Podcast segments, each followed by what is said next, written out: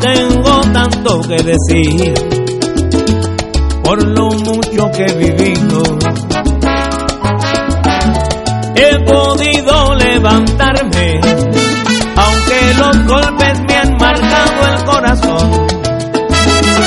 Mi voz no la han podido silenciar los tropiezos del camino. Contigo y ahora es que el niño ha recobrado su esplendor. Y es que tengo libertad, ahora sí puedo cantar, porque traigo en mi canción lo que tú debes escuchar.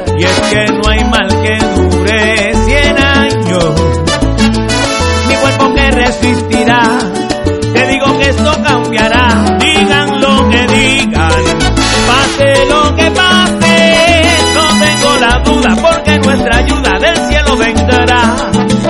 Mi fe determina cuál es mi conquista, tengo la confianza y la libre esperanza esto cambiará, esto cambiará.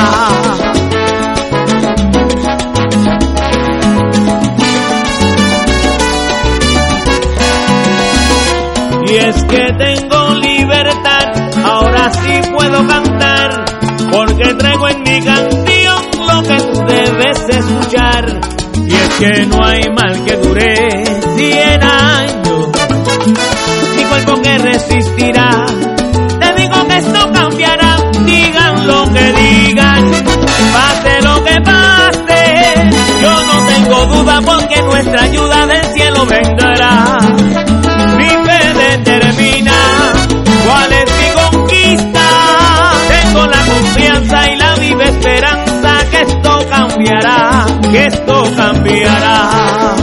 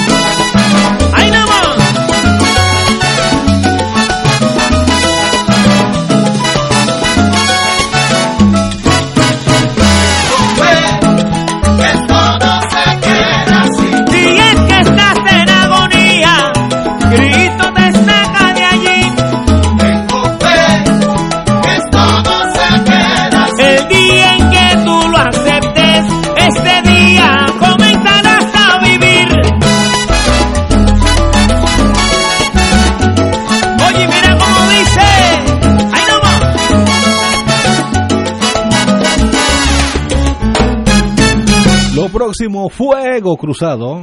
Radio Paz 810. Este es un mensaje del sistema de alerta de emergencia. El jueves 11 de marzo, las emisoras de radio, televisión y sistemas de cable y satélite de Puerto Rico estarán participando en el simulacro de alerta Tsunami Caribe Wave 2021. Si usted escucha la señal de alerta o sirenas ese día alrededor de las 10 de la mañana, no olvide que se trata de una prueba. Recuerde, el sistema de alerta de emergencia es su fuente oficial de información cuando surgen posibles situaciones de peligro para la población. Radio Paz 810.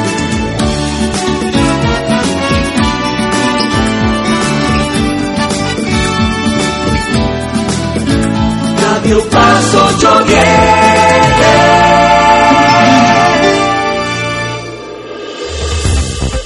Aquí la llama se enciende cada tarde a las 5 porque escuchas Radio Paz 810 AM, WKBM San Juan y retransmite en diferido WOROFM Corozal San Juan, la Casa de Fuego Cruzado, el programa de más credibilidad en la radio puertorriqueña.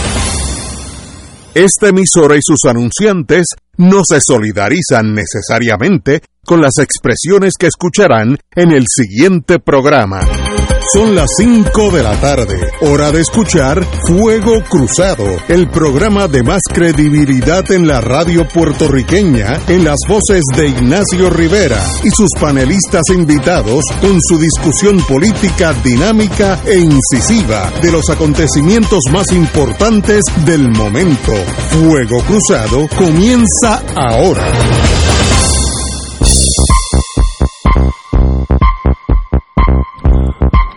Amigos y amigas, hoy empezamos un martes.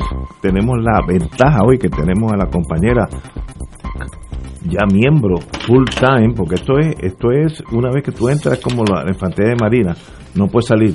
Eh, Wilma Reverón, qué bueno. Como los Estados Federados. Sí, una vez que entras te fuiste hasta el eje. Wilma, qué bueno Y- tenerte aquí. Y yo feliz porque los- de verdad que los estaba echando de menos. No, no, y, y nos hace falta.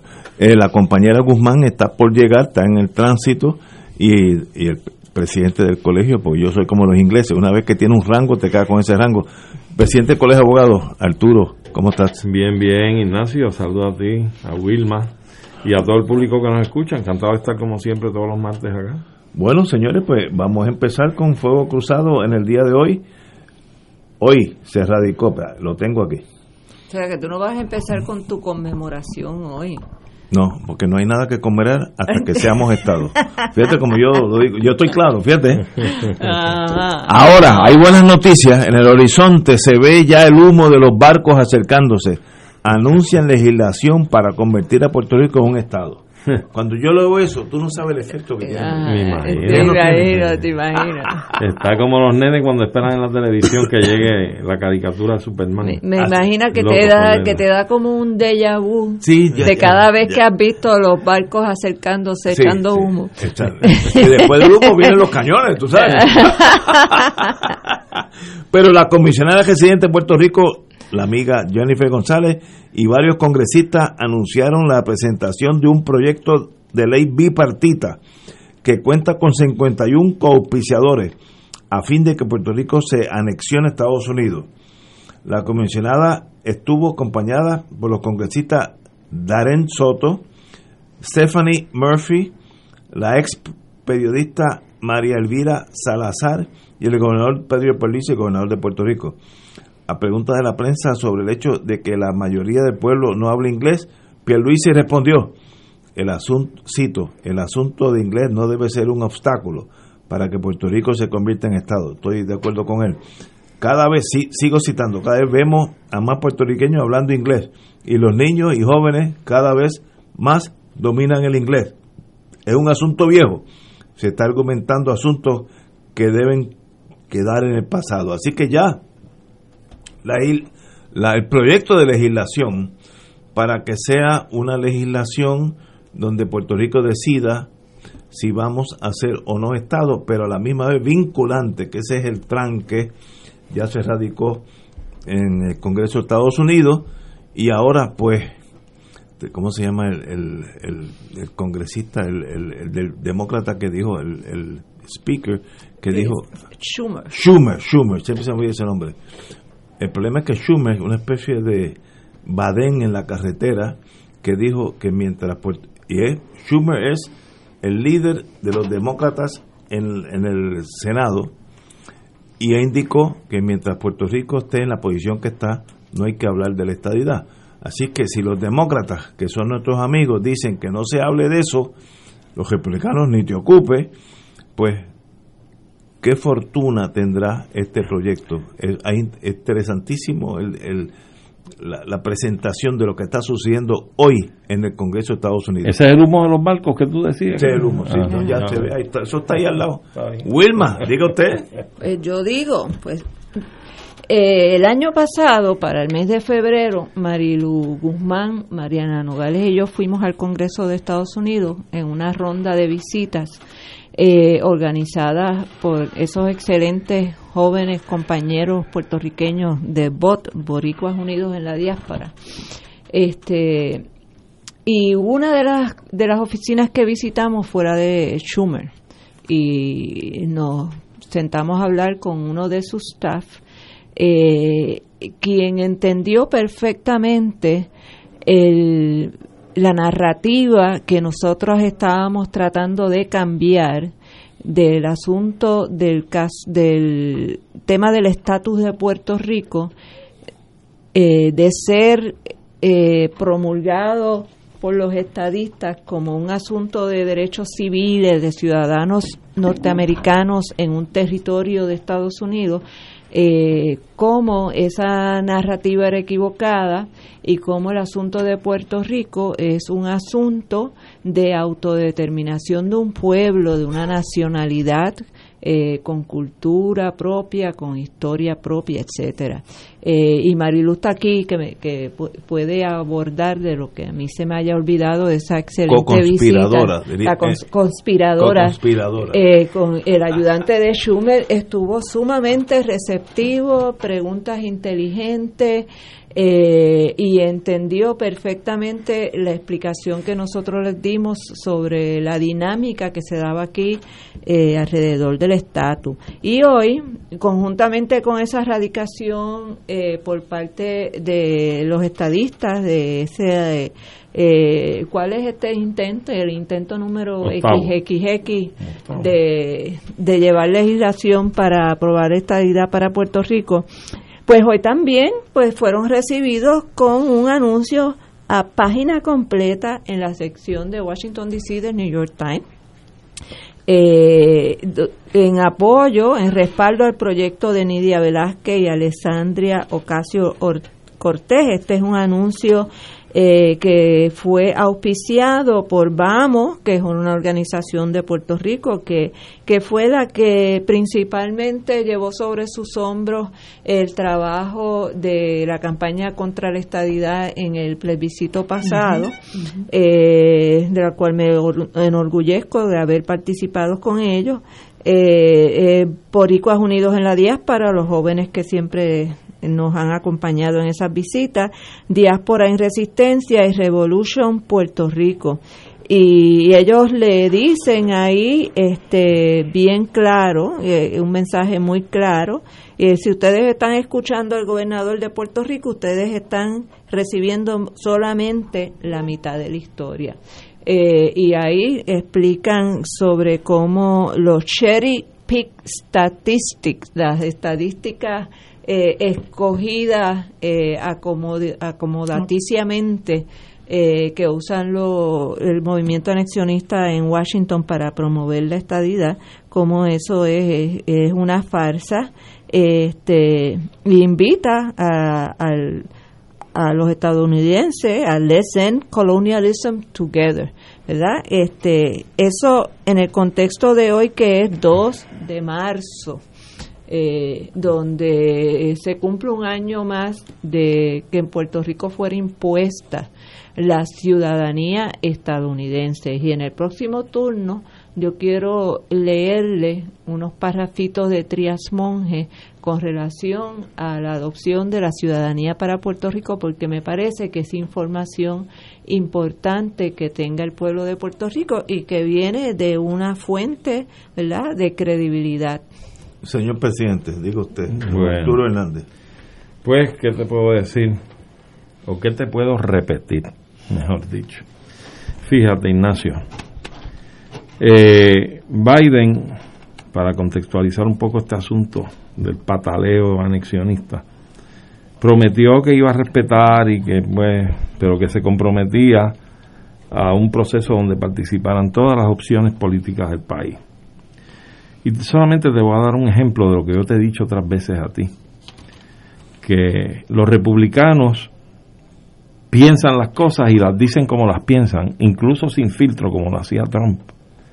Y los demócratas, muchos de ellos piensan y sienten igual, pero no lo dicen. Son mucho más diplomáticos por ser elegantes, o tal vez hipócritas, si somos más crudos. Pero en efecto, ciertamente, tienes la situación de que al fin del camino actúan o dejan de actuar en consonancia a esos mismos sentires que ellos tienen. Y te doy el ejemplo. Biden ha dicho, digo, hasta, hasta ahora podemos identificar el tramo de la carrera, ha dicho en su campaña que estaba en disposición de hacer respetar que eh, Puerto Rico disfrutara de los mismos pagos en el Seguro Social, esto del SIC, que está ahora mismo en disputa ante el Tribunal Supremo, y la casta política del país, una vez él gana la presidencia, le solicita pues retire la postura del gobierno de Estados Unidos en la apelación del circuito de Boston, que ratifica que hay derecho a cobrar ese dinero en Puerto Rico, pero Biden no lo ha hecho. La postura que asumió es el, el, el, personero del gobierno de los Estados Unidos en ese caso ha sido idéntica a la de los republicanos. Así que para que tú veas, como tú lo has dicho en otras ocasiones, el interés de esa nación es lo que va primero. No es el interés de más nadie. Es que está lógico. Pues claro. Entonces, el problema que tienen los anexionistas del país es que cada vez que empujan la estadidad, más se desacreditan y más invalidan su posición y su postura ante los norteamericanos. Me explico. En el 2012, alegadamente obtienen un 61% de la estadidad en el plebiscito en Puerto Rico en el 2017 saben que de aquella forma amañada en que toda la oposición se retiró y no concursó en esa en ese planteamiento plebiscitario, ellos alegaron que adquirieron un 97% del electorado a favor del bueno, Estado. Muchacho, ya si, si fuera por por ciento ya seríamos Estado, ¿ok? Pero entonces el problema que ellos tienen es que hace unos meses atrás han obtenido el 52%. Entonces tú dices, pues la estadidad sigue perdiendo terrenos en Puerto Rico. Lo que hacen es decrecer, lo que hacen es empujar una opción que no tienen forma de validarla allí, porque cualquiera que quiera creerle el cuento a ellos, pues va a decirle, pero si la, opción suya lo que hace es que va para abajo. Ahí menos, cada vez menos apoyan la estadidad a menos que ellos traigan las estadísticas de otros años, entonces tienen que definirse cuáles son las verdaderas estadísticas, donde les había sacado un 45, un 42, un 48% y ahora tienen un 52. Así es que tienen un grave problema y además el problema medular yo creo que lo tienen en tratar de insistir que este es un asunto y que de derechos civiles y derechos Eso humanos. No es cierto. Pues claro que no lo es. El problema es que todo esto está andamiado en falacias, en falsedades y mentiras a este país tú te crees que cuando vaya a un proceso realmente definitorio, informado y educado y sepa el costo de la estadidad, que es la transculturación, que es dejar de ser puertorriqueño en cuestión de dos o tres generaciones, que aquí se acabó ya la puertorriqueñidad y la identidad nuestra, nuestro idioma, la lengua, la cultura, todo se va a diluir para hacer unos objetos y unas máquinas y además que vamos a estar expuestos a la a la invasión de gentes a un territorio a un, a un territorio que se ha incorporado como Estado federado. Y vamos, cojamos el ejemplo de Alaska, Hawái, y sabemos la historia de lo que ha pasado allí. Así es que tú te crees que el país, con, conociendo eso al detalle, dándole los ejemplos, poniéndole la realidad como es, ¿tú crees que van a favorecer la estadía abrumadoramente? Cuando inclusive hay otras opciones de estatus político que pueden garantizar en términos de una asociación o un pacto unas garantías y unas cosas que a mucha parte de la población puertorriqueña les interesa, como la ciudadanía americana, el libre tránsito o flujo entre los Estados Unidos y Puerto Rico, la defensa común, etcétera, etcétera, la moneda común, todo eso puede ser objeto. Mira, ahora mismo tú tienes países como Panamá, donde y la misma República Dominicana, allí circula el dólar junto a la moneda nacional. circula en Cuba. Y circula en Cuba, imagínate tú. En Ecuador también. En todos los países del mundo. Hay países que tienen su moneda nacional y el dólar también se admite como moneda en circulación. Hay países que sus ciudadanos tienen varias ciudadanías son naturales y ciudadanos de Panamá, pueden ser de, Estados Unidos, lo pueden ser de España, y conservan tres y cuatro ciudadanías. Hay varios países en el mundo que así ostentan ese estatus.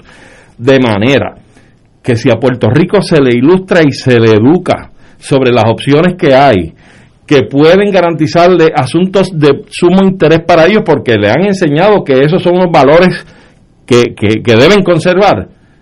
Yo puedo estar en, en, contrario census a esa expresión, pero hay que respetar esa, esa opción de los demás. Si entienden que eso deben conservarlo, pues mira, ilústresele que hay otras opciones para poderlo conservar, pero sobre todo conservar nuestra identidad nacional y nuestra ciudadanía puertorriqueña hay que parangonarla y llevarla a la sala de todas las naciones del mundo.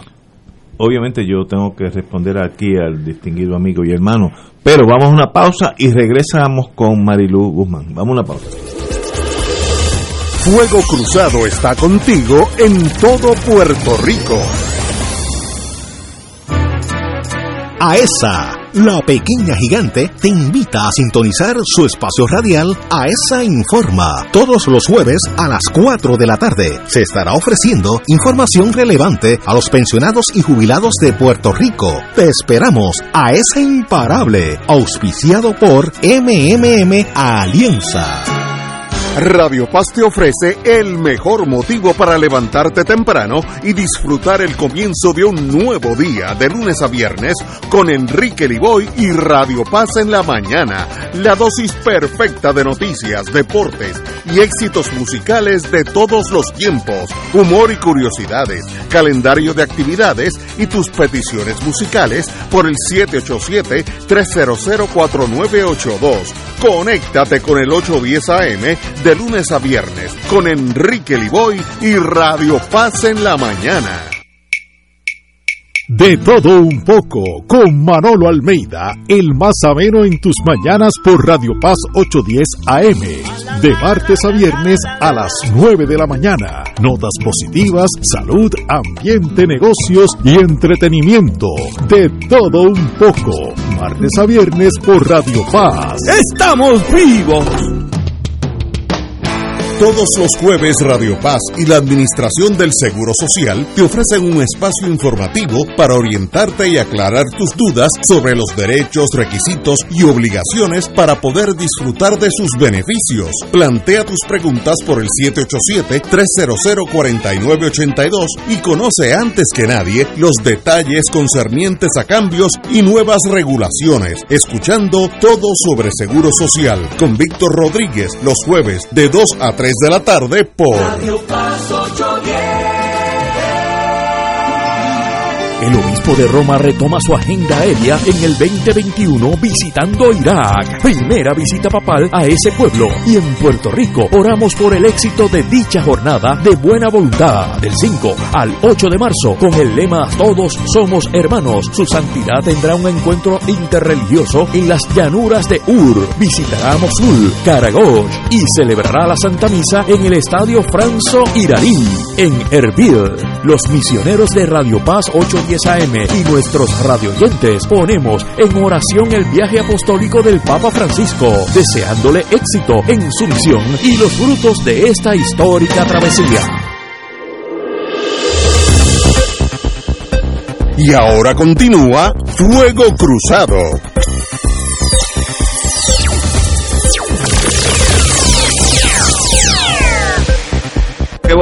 Regresamos, amigos y amigas, Fuego Cruzado empezamos el programa y en, la, en la pausa hubo aquí una especie de motín.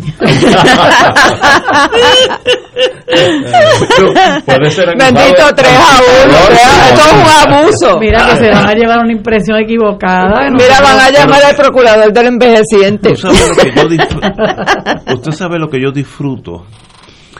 Estar con ustedes es, es, es refrescante porque antes, antes que yo antes de yo conociera a Gallesa, digo, yo fui el fiscal que acusó a Gallesa de entrar a la culebra, ¿te acuerdas?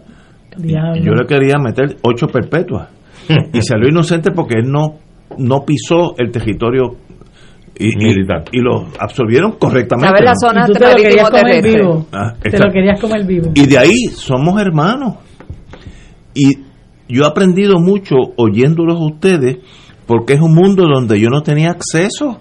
Yo vivía en una burbujita donde todos ustedes venían de Moscú, eran rusos, nacieron allá en Vladivostok. Los sleepers, los sleepers. los sleepers. Entonces, y no, y ustedes son puertorriqueños como todos nosotros y qué bueno oírlo ustedes y en muchas cosas tienen razón. Eso es lo bueno de este programa, donde todo el mundo hable. Yo no estoy convenciendo a nadie, aunque yo sé que yo tengo la razón. Eso es. Pero eso es parte de esto. De la sin razón. Hombre, sí, hombre, hablemos todo y ustedes llegan a la conclusión, los que nos oyen, la que usted desee, y, y, y ese es lo bonito de Puerto Rico. Somos todos hermanos. Como yo dije ayer en el programa Ahorita de... vamos a empezar a cantar Kumbala. yo ayer en el programa de, de, de los lunes que estaba con Chiri Martín, pues llegamos a esa conclusión que bueno que estamos todos aquí con visiones totalmente divergentes, pero somos hermanos. Y, y si tú entiendes eso, podemos dialogar y que y el destino, a veces el destino puede más que todos nosotros juntos. Let it be. Sí. María de Lourdes Guzmán. Pero fíjate, eh, hay una situación que es la que yo te comentaba el otro día. El hecho de que este espacio es de los poquitísimos donde personas como nosotros tenemos la oportunidad de expresar eh, lo que somos, lo que sentimos, lo que queremos, eh, que la gente escuche nuestro punto de vista. Yo tengo que decir que, la, que tristemente aquí hay medios de comunicación que le cierran las puertas herméticamente al independentismo Eso es correcto. y nosotros no tenemos Y aquí no- aquí no. espacios para que no, No. se nos escuche. Y sin embargo, cuando la gente nos escucha y está dispuesta a escuchar, pues oye otro lado de la moneda y lo que nosotros queremos es que tengan la oportunidad de escuchar eh, nuestro punto de vista y, y que con la con toda la información, ¿verdad? Pues puedan llegar a sus propias conclusiones porque yo creo que le hace mucha, mucho daño al país el fanatismo y el fotuteo y hay demasiado mucho fanatismo y demasiado mucho fotuteo y, y eso es una de las cosas que a nosotros como país nos ha afectado y por eso es que tú ves que las instituciones educativas, tanto el sistema educativo público como la Universidad de Puerto Rico han, sido víctimas de, una de un gran acoso y de un gran asedio por el gobierno del PNP, porque el gobierno del PNP indudablemente quiere que la gente se mantenga ignorante. Y, y lamentablemente, pues eh, hay mucha gente con recursos económicos que compra medios de comunicación y entonces eh, los utiliza para eh, dim- diseminar una línea editorial y, por ejemplo, personas como Arturo, como Mick, Wilma, como yo, no tenemos absolutamente ninguna oportunidad de, de que se nos escuche y siempre estás oyendo las mismas voces eh, del bipartidismo rancio y, y, retrógrada. Pero en cuanto a lo del, lo del, primero que todo tengo que decir que aun cuando se conmemora para alguna gente los, el- los 104 años de que nos impusieron la ciudadanía estadounidense, yo le voy a recordar a esos que conmemoran esa, esa fecha eh, con que los va a perseguir eh, la memoria de don Rafael Cáncer Miranda, que murió un día como hoy hace un año. Así que eh, mientras ustedes conmemoran eso, nosotros conmemoramos la, la partida de ese ser humano que fue un patriota cabal, que, que fue una reserva moral de nuestro pueblo, que es, que fue y ha sido inspiración para muchos de nosotros y que cuando usted me habla a mí de la ciudadanía americana, yo le voy a hablar de don Rafael Cancel Miranda, que es algo que él combatió toda su vida con un gran estoicismo, con una gran valentía, enfrentando al americano, como él decía, eh, con todo el temple que le caracterizaba. Y yo creo que hoy es momento de que nosotros eh, le digamos a los súbditos que se arrodillan ante, ante el amo que nos ha explotado por casi 123 años, que nosotros seguiremos emulando eh, la lucha y, seguiremos dando a conocer y, y- y promoviendo el pensamiento y la obra de don Rafael Cancel Miranda y que eso los va a perseguir hasta que finalmente logremos la victoria. Pero Eh, de aquí pues le mando si me están escuchando, porque él escuchaba este, este programa todos los días. este, si me está escuchando su viuda, doña Angie y Rafaelito, Rafa Cancel, perdón, Rafaelito don Rafa, Rafa Cancel, este, uno de mis maestros de salsa, eh, mi abrazo cariñoso para ellos, saben que los quiero mucho este, y que don Rafa nos hace muchísima falta y que, bueno, honraremos su memoria hasta el último aliento.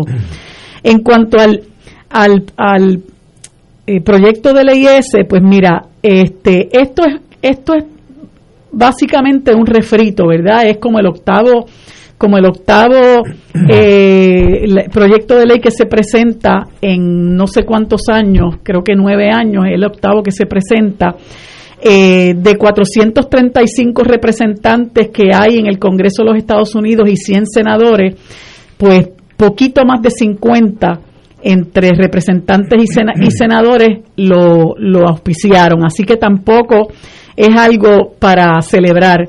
Eh, y, pienso, bueno, que correrá posiblemente la misma suerte de los demás, sin embargo, eh, según yo eh, comento muy humildemente en una columna que me publicará Claridad mañana, que se titula La ofensiva anexionista, yo pienso que nosotros los independentistas y soberanistas tenemos que abandonar el discurso de que los estadounidenses nunca nos van a dar la estadidad.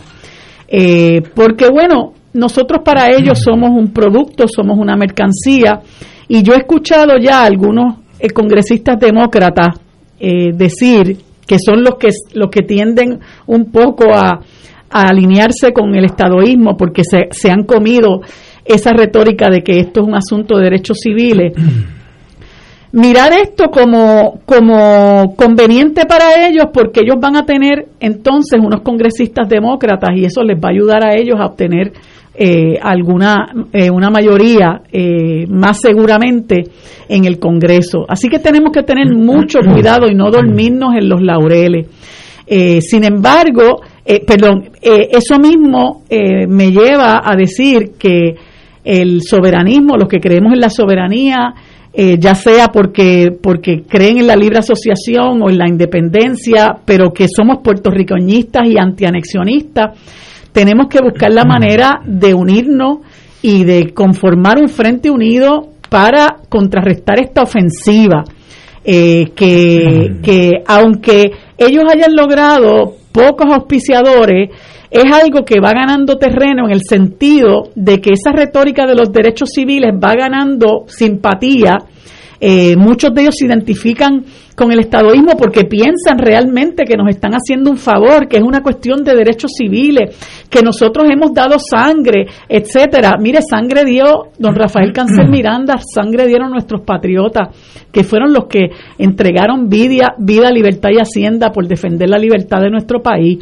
Eh, la situación en la que, en la que muchos eh, eh, hermanos y hermanas puertorriqueñas han ido a las guerras extrañas, ¿verdad? No provocadas por nosotros, es materia de una gran discusión, pero no es necesariamente por patriotismo alguno, porque para empezar, ellos no se meten en guerras por patriotismo alguno, siempre hay algún interés detrás de las guerras que ellos provocan y las guerras que ellos en las que se inmiscuyen. Así que mi llamado es a que nos unamos eh, como frente puertorriqueñista porque tenemos que defender nuestro país y yo creo que es momento de que le hagamos saber eh, a, la clase política estadounidense y al pueblo estadounidense que aquí hay movimientos de resistencia. En ese sentido yo eh, tengo que felicitar a todos los que se unieron para publicar ese, ese anuncio en, en New York Times eh, y muy particularmente a los amigos de Boricuas Unidos en la diáspora, que son unos compañeros extraordinarios. Eh, que muchos de los cuales pues residen en Puerto Rico, en Estados Unidos, aunque creo que hay una compañera que reside en Bélgica, eh, y que se han dado la tarea de luchar desde lo que nosotros llamamos las entrañas del monstruo en contra del anexionismo y por llevar el mensaje del antianexionismo eh, a los congresistas. Y según comentaba Wilma sobre la visita a la oficina de Schumer, pues mira, tuvimos muchas eh, buenas experiencias en otras en otras visitas. Nosotros fuimos tres veces al Congreso este y fue eh, muy halagüeño saber que muchos ayudantes de estos congresistas nos hacían se sorprendían porque no conocían que en Puerto Rico hubiera realmente oposición al anexionismo. Eh, y entendían, ¿verdad?, el hecho de que no es un asunto de derechos civiles, que es un asunto del derecho a la autodeterminación de un pueblo que está ocupado por los estadounidenses, que fue ocupado militarmente, que todavía está ocupado y que nunca nos ha reconocido esa potencia, el derecho a nosotros eh, enfrascarnos en un proceso de autodeterminación de serio, participativo y vinculante. De ahí que eso sea lo que están reclamando estos compañeros en, en ese eh, aviso, ese anuncio que, que publican en, el New York Times, que a nosotros se nos tiene que dar esa oportunidad. Y bueno, en el próximo, este, la próxima oportunidad, porque no quiero, ¿verdad?, quedarme con los topos por mucho rato, este, quiero, quiero abordar eh, una serie de falsedades de las que ha echado mano el movimiento anexionista para ganarse eh, el, el, apoyo de hermanos y hermanas puertorriqueñas y para ganarse el apoyo de congresistas estadounidenses, quienes dicho sea de paso, tenemos que saber que muchos de ellos han recibido billete largo. Esa gente recibe dinero para sus campañas y eso es algo que tenemos que tener bien claro eh, de por qué hay unos personajes eh, que están apoyando el movimiento anexionista, que no es ninguna eh, ningún afecto por el pueblo puertorriqueño, ni afán de hacernos justicia, ni muchísimo menos, es que sencillamente esa gente está a la venta y los anexionistas se han lanzado a comprarlo. Vamos a una pausa, son las cinco y media y regresamos con Fuego Cruzado. Fuego Cruzado está contigo en todo Puerto Rico.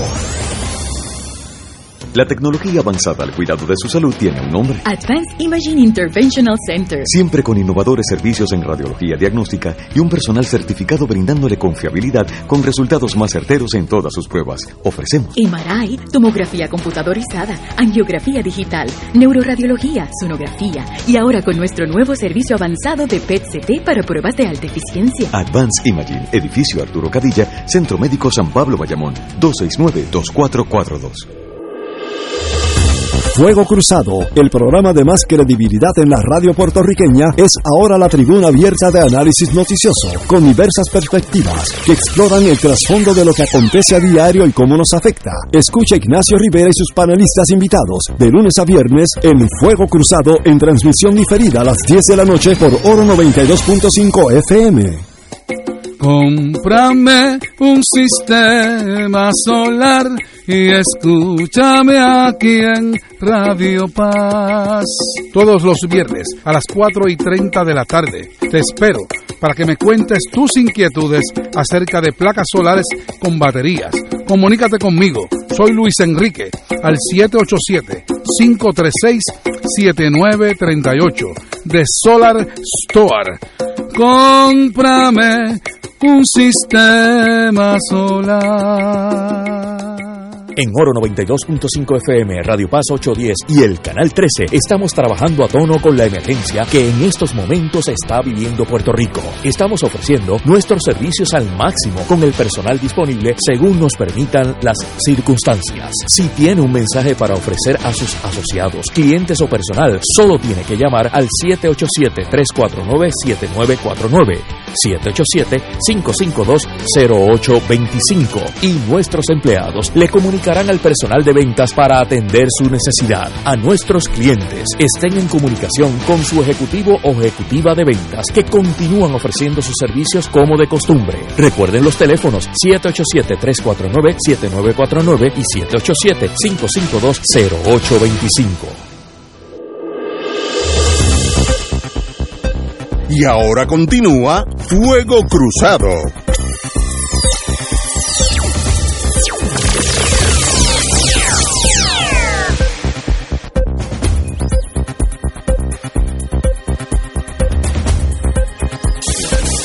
Regresamos, amigos, amigos. A las 6 de la tarde estará con nosotros, 6 y 5 más o menos, el señor secretario de Justicia, vamos a hablar de la guagua blindada y toda su su reclamación de devolver el dinero, etcétera, etcétera. Yo estoy loco por hablar de él. Yo voy a asumir el rol del vendedor de la guagua por aquello inarguendo. A, a ver si llegamos a un acuerdo y transigimos el caso. Lo que pasa es que el único culpable no es el vendedor de la guagua. Pero ahí estamos. Pero anyway, eh, Marilu, te oí hablar en torno, y ustedes tres pues sé que son independentistas, etcétera, pero ¿qué se tiene que hacer si uno es independentista para tener el apoyo del pueblo en torno a los ideales de ustedes? Porque ustedes se mueven en un mundo donde cada vez eh, el independentismo claro, independentista clásico, es más y más reducido. Hay un Victoria Ciudadana que no sé para dónde tira. Hubo un, partido independentista puertorriqueño que dijo, no, esta, esta vez no vamos a hablar de estatus, sino que vamos a hablar de manejar el país, lo cual sacó siete veces, ocho veces más. Entonces, ¿dónde está el pueblo en torno a un movimiento de decirle a Estados Unidos, mire señores, ya es tiempo que nos dejen ir y si se lo piden, se lo van a dar. Yo conozco los imperios. Si se lo piden, se lo van a dar porque le conviene al imperio. Así que yo, yo, mira, la ley de gravedad y los imperios son idénticos, siempre piensan igual. ¿Qué es lo que le, viene, le conviene al imperio francés o el inglés, eh, español? Lo que le conviene al imperio, eso es lo que va a hacer. A Estados Unidos, en torno a Puerto Rico, le conviene mantener esta colonia eh, en el Caribe, que ya no es ni importante, eh, cuando ya no hay la Guerra Fría, no hay bases militares. La única base militar en Puerto Rico, para increíble que para aquellos que tenemos una que otra cana, la única es la de la Guardia Costanera, que es la única base activa, que son 200 muchachos los que están velando en las boyas y que no se ahoguen a nadie, y uno que otro drogo, pero eso es aparte. Este, pero no, no hay base, aquella cosa de Raimi Air Force Base, que era Strategic Air Command, Roosevelt Road, donde a una base de submarinos nucleares, eso ya es historia. Así y lo que, de Buchanan, que habían traído No, el Southern... no, se fueron, se fueron. Ya se Southern fueron. Command está en, ah, al norte de Orlando, por allá. Ok. Southern Command. Pero así que el, el valor militar no existe. El valor comercial, pues mira, sin, con o sin el estatus actual, las tiendas estarán aquí. Yo hace mil años, o sea que yo tengo unos cuantos años, tú, yo era abogado para unas cosas específicas de Kmart y tuve que ir a Detroit, donde era, para mi sorpresa, la headquarters de, Kmart, y Kmart tenía en Brasil más de 400 tiendas Kmart. No, yo me dije, pero porque las tenía en una pantalla, yo las vi digo, el imperio se mueve a pesar de, de los estatus, eh, es cuestión de dónde yo puedo manejar mis negocios. Por tanto, Kmart o Sam's o lo que sea estarían en Puerto Rico si les es conveniente. Si no los convenientes se van, aunque sea Estado. Ese es el mundo capitalista. Entonces, los ideales de ustedes, yo, no- yo los veo chocando con la realidad de todos los días. El caminar por ahí, yo no veo a nadie hablando, de paso, ni, ni- yo soy justo, ni, no veo a nadie hablando sobre todo la juventud, ni de la independencia, ni del ELA, ni la estadidad. Existiendo, viviendo lo mejor posible y tal vez tengan razón esos jóvenes, pero no veo movimiento para ningún lado, excepto el status quo, que es fatal para todos nosotros. El, el primero que se queja del status quo soy yo. Vamos a tirar los topos sobre la mesa, pero es que no hay nadie que los tire.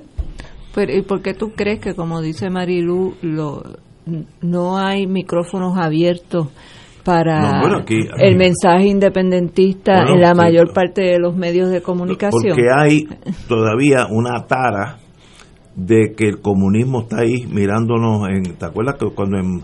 Ay, no, no era matanza. Se quedó en la Guerra Fría. No, no, no, no, y hay mucha gente todavía que está en la Guerra Pero, Fría. pero ahí- que si ustedes son independentistas, quiere decir que son comunistas. Precisamente, No, ese es uno de los y grandes eso- problemas. eso no Pero, es pero cierto. esos son eso no es dinosaurios en, Sí, peligro de Son los extinción. que controlan los medios. Pero a eso voy. No tan solo controlan los medios, sino que ha controlado la psiqui de gran parte del país. Ajá. y sobre todo las generaciones pasadas, generaciones que todavía respaldan numéricamente en forma mayoritaria a los partidos tradicionales que están en desquebrajamiento total. Esa, esa psiqui siempre ha sido víctima bien fértil del cuco y de la criminalización contra la independencia. Sabemos que producto de la Guerra Fría, y eso se, se generalizó en Puerto Rico, yo recuerdo cuando yo era niño que yo, joven, jovencito, yo hablaba de asuntos de independencia del país y demás, y a mí mi madre, mis tíos me decían, muchachos, no hables así, que no te escuchen.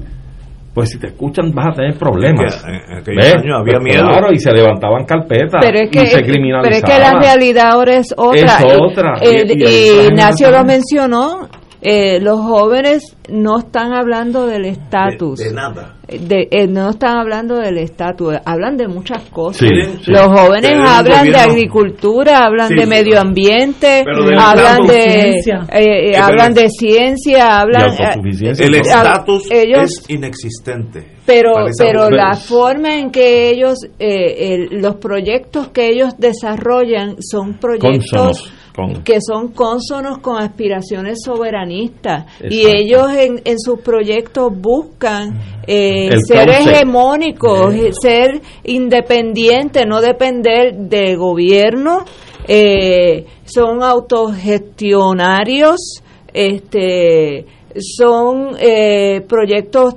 basados en la afirmación nacional puertorriqueña.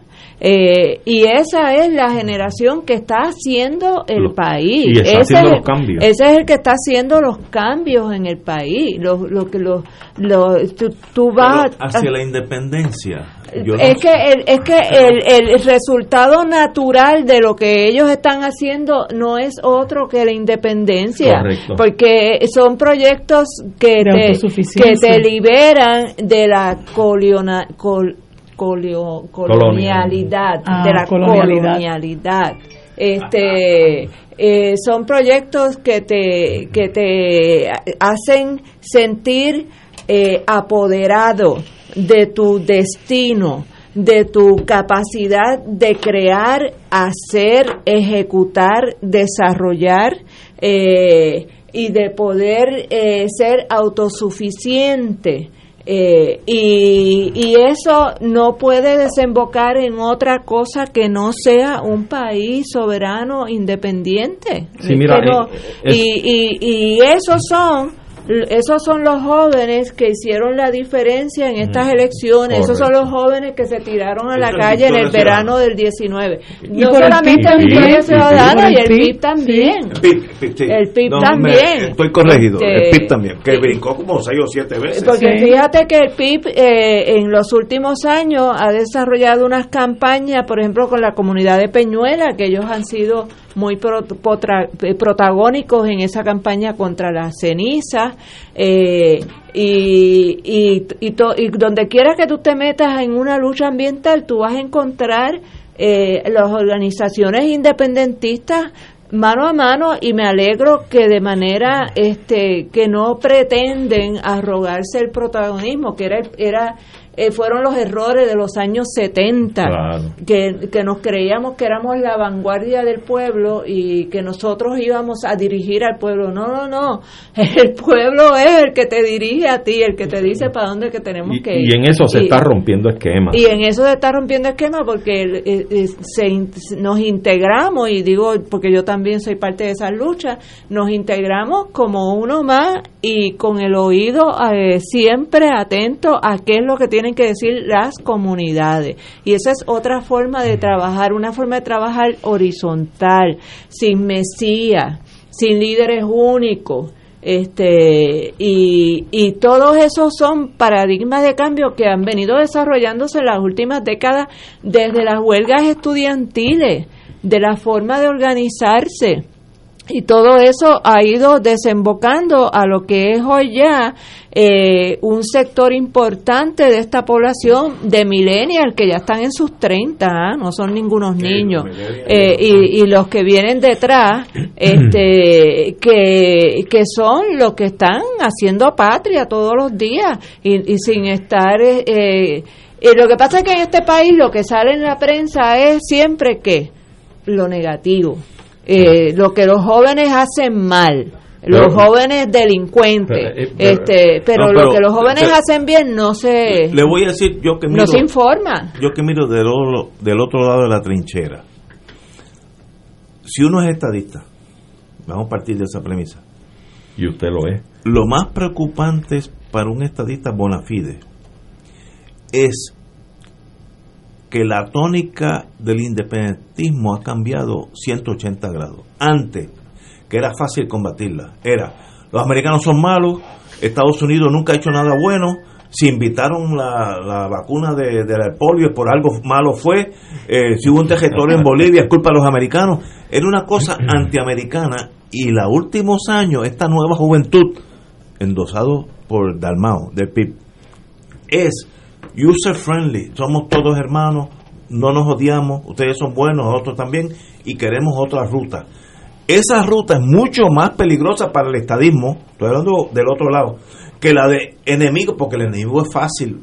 Porque el enemigo Claro. yo tengo la fuerza. Claro. Si, si es cuestión de tanque contra tanque, Por eso que eh, se- yo gano. Y esa ha sido la historia de las se- últimas décadas. Por eso es que se exacerban los Luis, Luis David Colón y la, y la premisa inarticulada. Claro. Eh, es, es precisamente porque yo me acuerdo cuando Tato salió, eh, cuando Carmen Yulín ganó la primer cuatrienio, que Tato fue nombrado director de planificación Planificación y municipal. urbanismo, que por cierto vamos a tener a Tato aquí más tarde. Ahorita, este, yo me acuerdo, y que esto fue lo que llevó a, a- a Tato a renunciar, renunciar, fue sí. precisamente el caso de, De Puerta de Tierra. Sí, Este, eh, y yo recuerdo que Luis Dávila Colón es- es- es- eh, estaba histérico por las redes, como que el movimiento independentista nacional astosiano había tomado este El la capital este y estábamos y, y- y estaba azotando a, a las huestes eh, anexionistas de que tenían que activarse porque nosotros representábamos un peligro que eso era una cosa Y esa es la razón también por la que nos cierran las puertas, Exacto. porque nadie quiere escuchar lo que tiene que decir Wilma, lo que tengo que decir yo. Yo no voy a los a los a los foros a comerme los niños crudos, yo voy a decir las cosas como yo las veo y la gente escucha y dice, caramba, tiene, tiene, tiene mucho sentido, eh, pero ese es un discurso que al que contro- al que quiere mantener el control sobre el país y que quiere mantener el presente estado de cosas, no le conviene que la gente escuche. Y entonces, por eso es que nos cierran las puertas, porque somos realmente una amenaza y ellos no les conviene que la gente escuche lo que nosotros tenemos que pero, decir. pero, a mí me dejaron de publicar en el vocero Por algo será, Vilma. Y a mí me, y a mí me invitaban a, a mí me invitaban a un canal, a un, a mí me invitaban a un No, canal, no voy a decir hecho. cuál, Mira, a una a un noticiero y yo iba por lo menos una vez a la semana y después de cierto tiempo nunca me volvieron a llamar Pero- y en ese Marilu, canal no Marilu, tienen Marilu. un solo un Pero- solo analista independentista, en- uno solo. En Italia se dice, ah, antes lo sabía en italiano, ahora se me mezcla con el español, la rosa es más poderosa que la espada. Es un dicho italiano que tiene una profundidad bárbara en, el, en, el, en la comunidad mundial. Si el, si el independentismo deja de ser antiamericano, como dije, si inventaron la vacuna del polio, algo malo se traían esos americanos porque todos deben ser eh, eh, eso eso fue Son hasta una así caricatura, No, pero hasta los otros días no no nosotros los estadistas lo percibíamos Bueno, así bueno, bueno, pero No, vamos- nosotros- pero vamos a pero- contextualizar pero, esto. eso ha ido cambiando Ah, claro. y hace que ese movimiento sea más aceptable aún para los estadistas porque no es antiamericano Porque es real, porque nuestra familia, mira, la mitad de mi familia son norteamericanos residentes Pero en más allá de Estados eso, Unidos. pero no es, pero eh, no es la familia que nunca tuya han vivido en es- Puerto Rico, es que es que es el Óyete, proceso natural. óyete los discursos hace 10, 15 años del, Y del más, y más, independentismo. y más. Era anti, o sea, si, no. si matamos la nación americana, el mundo no habría hambre, no Pero habría terremotos. pero Y un eso. Eso, eso- es de la época de pero- fuego, pero- fuego, el mundo está en llamas, Ese- fuego, ese- fuego, eh, los exacto. yanquis quieren- Bueno, pero perdóname, es- pero, pero, pero, perdona un momentito, Pero pero, vamos a contextualizar esto, vamos a Pues contextualizarlo. claro. El independentismo fue objeto de persecución, asesinato, encarcelamiento, sí o no. Fuimos objeto de conejillos de India para probar aquí armas químicas en el yunque, eh, la gente la naranja, pastilla las pastillas anticonceptivas, la O sea, esterilización masiva de las contra mujeres. el pueblo de Puerto Rico se, se acometieron actos criminales y sobre todo contra el pueblo independentista. Así es que esa era la reacción natural del independentismo también. claro. Entonces vamos a contextualizarlo. Aquí mataron gente, Pero, encarcelaron claro, gente, persiguieron gente. Pero Hello. están, están de acuerdo conmigo Claro. que el, que ha habido un cambio. el user sí. friendly approach es mucho más eh, certero, mucho más productivo para el independentismo que el, el yankee tenemos que matarlo. Claro, pero déjame concluir esto. Si entonces, a partir de un momento dado, hay un reconocimiento mutuo de seriedad, de respeto, la brújula cambia. Claro. La brújula cambia.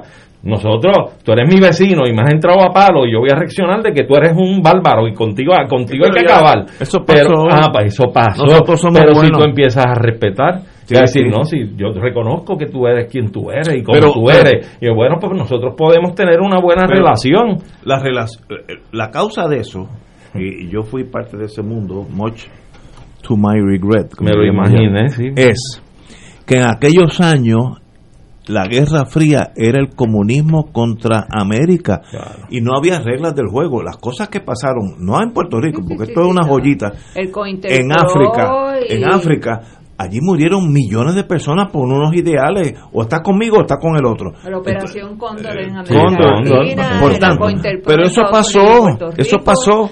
Ahora estamos holding hands, agua- Ah, pues. pasemos la página. Pues claro. Pero hay gente de los míos Que se lo y de los de ustedes que se han quedado atrás. Sí. Y hay gente que todavía, si ustedes van a la radio, van a convertir esto en una república islámica, Pero- comuni- islámica comunista. Fíjate lo que te estoy diciendo. Pero son un reducto por cada eso vez es más. que cuando se hizo eh, la agenda del Junte de Mujeres fue tan importante el poder ir a hablar en el Congreso de Eso Estados ayuda. Eso es bien Unidos importante. cara a cara Eso de tú a tú Porque ven que no es, Porque- no es Ho Chi Minh, tú sabes, suave. aquí no se va a poder hacer la independencia sin entrar en algún proceso Negociado. bilateral Claro. Eh, con Estados Unidos, por- Y- y porque vamos. hay cosas que hay que resolver, Mira. hay propiedades, hay este, Yo- daños que hay que reparar, Mira. hay este asuntos de ciudadanía que hay que Y hay, que inter- mira, hay- Wilma, y hay- intereses que todavía van a subsistir Exacto. y que tenemos que Pues sentarnos seguro. a negociarlos. Eso es una realidad en el mundo económico y político. En el No 54, nos podemos pues, Rafaelito Cancel, Andrés Figueroa Cordero, Irving Flores y Lolita Lebron tuvieron que ir al Congreso con pistola en mano, porque es que no había No había otra, alternativa. No había Claro. alternativa. Y hay que entender Y eso. ellos Claro. hicieron lo que el momento histórico les mandataba exigía, hacer claro. y honraron a nuestra nacionalidad puertorriqueña con sus actos, con su capacidad de sacrificio. Con su gesta patriótica. Y- exacto. Claro. Y, y nosotros no podemos olvidar que esa es la delegación más digna que ha enviado el pueblo puertorriqueño al, Al Congreso, Congreso, de Estados Unidos. Mira, mira a la derecha, gente importante, amigos, y no voy a mencionarlo porque chota no soy. Está hablando de ustedes, de ustedes del movimiento independentista. No, llegan porque no llegan no porque los oprime el Estado, es su lenguaje y acciones. Eso es impor- ese ese pensamiento es importante. No es lo que ustedes hagan, es lo que proyectan. Si ustedes lo que proyectan es que todos los americanos, empezando por mí, nos tenemos que ir de aquí, como pasó en Argelia y Francia, pues entonces la, la guerra es de exterminio. No, no, hay, no hay negociación, es quién tiene más tanques. Los argelinos ganaron porque un momento de, de gol dijo, nos vamos. Si no, los franceses hubieran matado a todos los argelinos. Pero es que- Pero, pero eso pasó. El Por problema eso. es que no mucha gente... ¿Cuándo es la última vez que tú has oído aquí a un independentista decir que, que odia a los yanquis, que hay No, que no, matarlos? No, no, que... no, yo lo oigo de vez en cuando, porque yo oigo... No, pero- Sí, sí, sí, sí. No, no. Ah, pero no, es una- no, no, eso- ustedes, no, pero ustedes están ese No, no, no, no, discurso- no, no. ese discurso Sí, es menos y menos, pero existió por muchas Claro. décadas Sí, y sí, entonces... Óyeme, y Al existió un gobierno federal, como decía Arturo ahorita, que mataba a los, puer- los, los independentistas por verlos y, brincar. lo- y por los así con- y los entrampados porque el Claro. FBI fue parte del operativo Claro. de Cerro Maravilla O sea, que no estamos hablando de la No, caridad. es que Y del asesinato de Filiberto. y el asesinato de Filiberto hasta otro día estamos hablando de tú- 1900 es que todo- 2005. 2005 la última Todos vez tenemos razón, pero esa guerra fría ya pasó, que no fue tan fría nada, fue No. caliente. Pero tenemos que brincar eso y empezar un, un, un sendero Claro. de amistad. Claro, y estamos Claro. abiertos a hacerlo. Y eso no- pues, Es que mira, Eso es lo- lo más lo- natural en la lo que- comunidad lo que internacional, en la comunidad internacional de naciones y más en, lo- en las regiones como Si no- nuestro hemisferio, tenemos que ser amigos de Mira. todas las naciones que nos circundan y con Estados Unidos, a pesar de que ha sido una relación impuesta y violenta, nosotros hemos creado unos cimientos aquí que tenemos, Pero- como decía ahorita Wilma, y tú lo has dicho mil veces, tenemos familiares ya que son norteamericanos y viven en Estados Unidos. Nosotros nos urge mantener una buena relación con los Estados Unidos y unos buenos entendidos Y- y con, con- ellos, y- pero tienen que respetar nuestra identidad Y y nuestra soberanía Y nacional. con la capacidad y dignidad que tenía Lolita Lebrón, el discurso de Lolita era un discurso de amor. De amor y de perdón, De, de sí. amor y de perdón, de que nosotros Sí. tenemos que amar esta patria y tenemos que hacer lo que hacemos por amor. Correcto. Porque, porque verdaderamente eh, eh, la humanidad en última instancia es una sola. Eh, y, Y- y y mira, nosotros no queremos un Puerto Rico aislado, eh, peleado con los vecinos. Nosotros queremos un Puerto Rico integrado a la comunidad internacional, próspero, en amistad con todas las naciones del mundo. Y Hace- el que no el que no nos trate de hacer daño, pues no recibirá nuestro repudio, pero el que nos trata de hacer daño, pues tenemos Pero- el derecho a defendernos. Pero tienes que entender el lado americano hace 30, 40 años. Rupert Road tenía una base militar naval gigantesca. Después de Norfolk, Virginia, esta era la más grande. Y cogieron a Vieques y le No, cogieron sí. dos terceras partes del No, territorio y, querían hasta llevarse los muertos. No, no, estipulado. Eso todo es estipulado. Es cierto. Ahora, en aquellos años, Estados Unidos pensaba, yo creo que erróneamente, y tal vez no tan erróneamente, depende. Si nos vamos de Puerto Rico, esa base va, a- va a ser soviética, porque era el mundo pola- Polarizado, sí, polarizado. Y para que sea soviética, le tiro la bomba de hidrógeno a Puerto Rico. Sí, Estoy está como americano. estaba Cuba al lado con su Estaba, revolución. no, en- Claro, en Cuba había una base de submarinos secreta, que no era secreta nada, pero había. Por tanto, esa era donde nosotros nos enemistamos, nosotros, esta generación nuestra. Ujú. Marilu es muy joven, así que. esta generación nuestra. Yo tengo 45 cumplidos. No, tú, mira, tú no calificas para la y para la 50 vacuna, también. Tú, tú, vas a ser la última de la lista. No, yo estoy esperando cómo es el, la- el próximo turno. El próximo turno.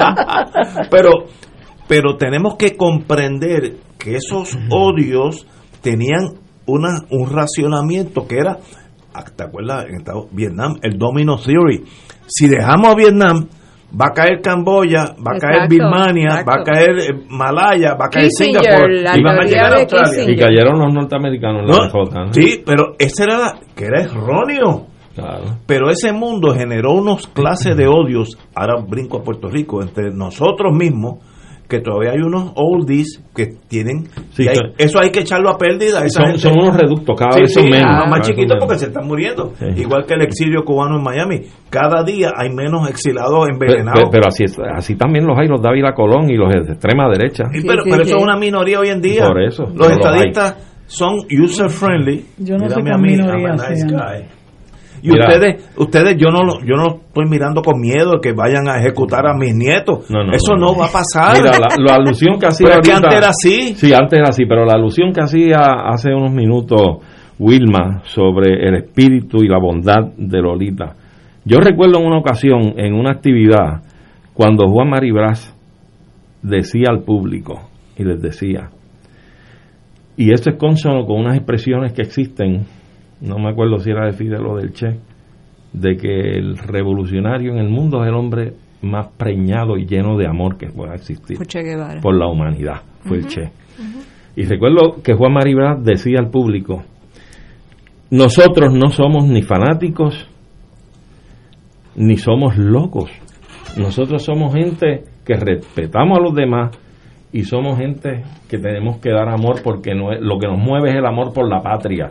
Y decía, si usted en su vecindario, el vecino suyo es un republicano PNP y cae grave, el primero que tiene que estar allí, brindándole auxilio y haciendo lo que haya que hacer para salvar esa vida, es usted. Si usted es un socialista o es un independentista, usted es el primero que está llamado a tener que estar allí. Es una obligación moral. ¿eh?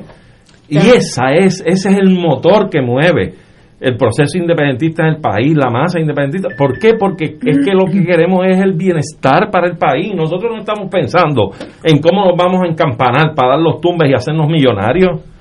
Aquí ha habido muchas críticas en el pasado de que se le ha dicho al Partido de la Independencia que ha vivido siempre del fondo electoral. Y yo los repudio porque digo que lo que han hecho en todo caso por mantener una franquicia electoral y la independencia al frente, lo que han hecho es subsistir con ese fondo. Porque si estuvieran por la libre, serían gente de mucha capacidad económica por los talentos y la brillantez que tienen. Señores, tenemos que ir a una pausa y regresamos con el señor secretario de Justicia y vamos a hablar de carros blindados. Me gustaría comprarlo. Si me lo dan por un precio, yo lo compro. Vamos a una pausa. Fuego Cruzado está contigo en todo Puerto Rico.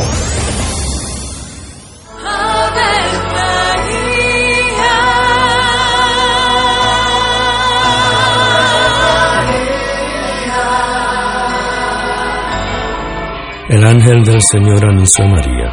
y ella concibió por obra del Espíritu Santo.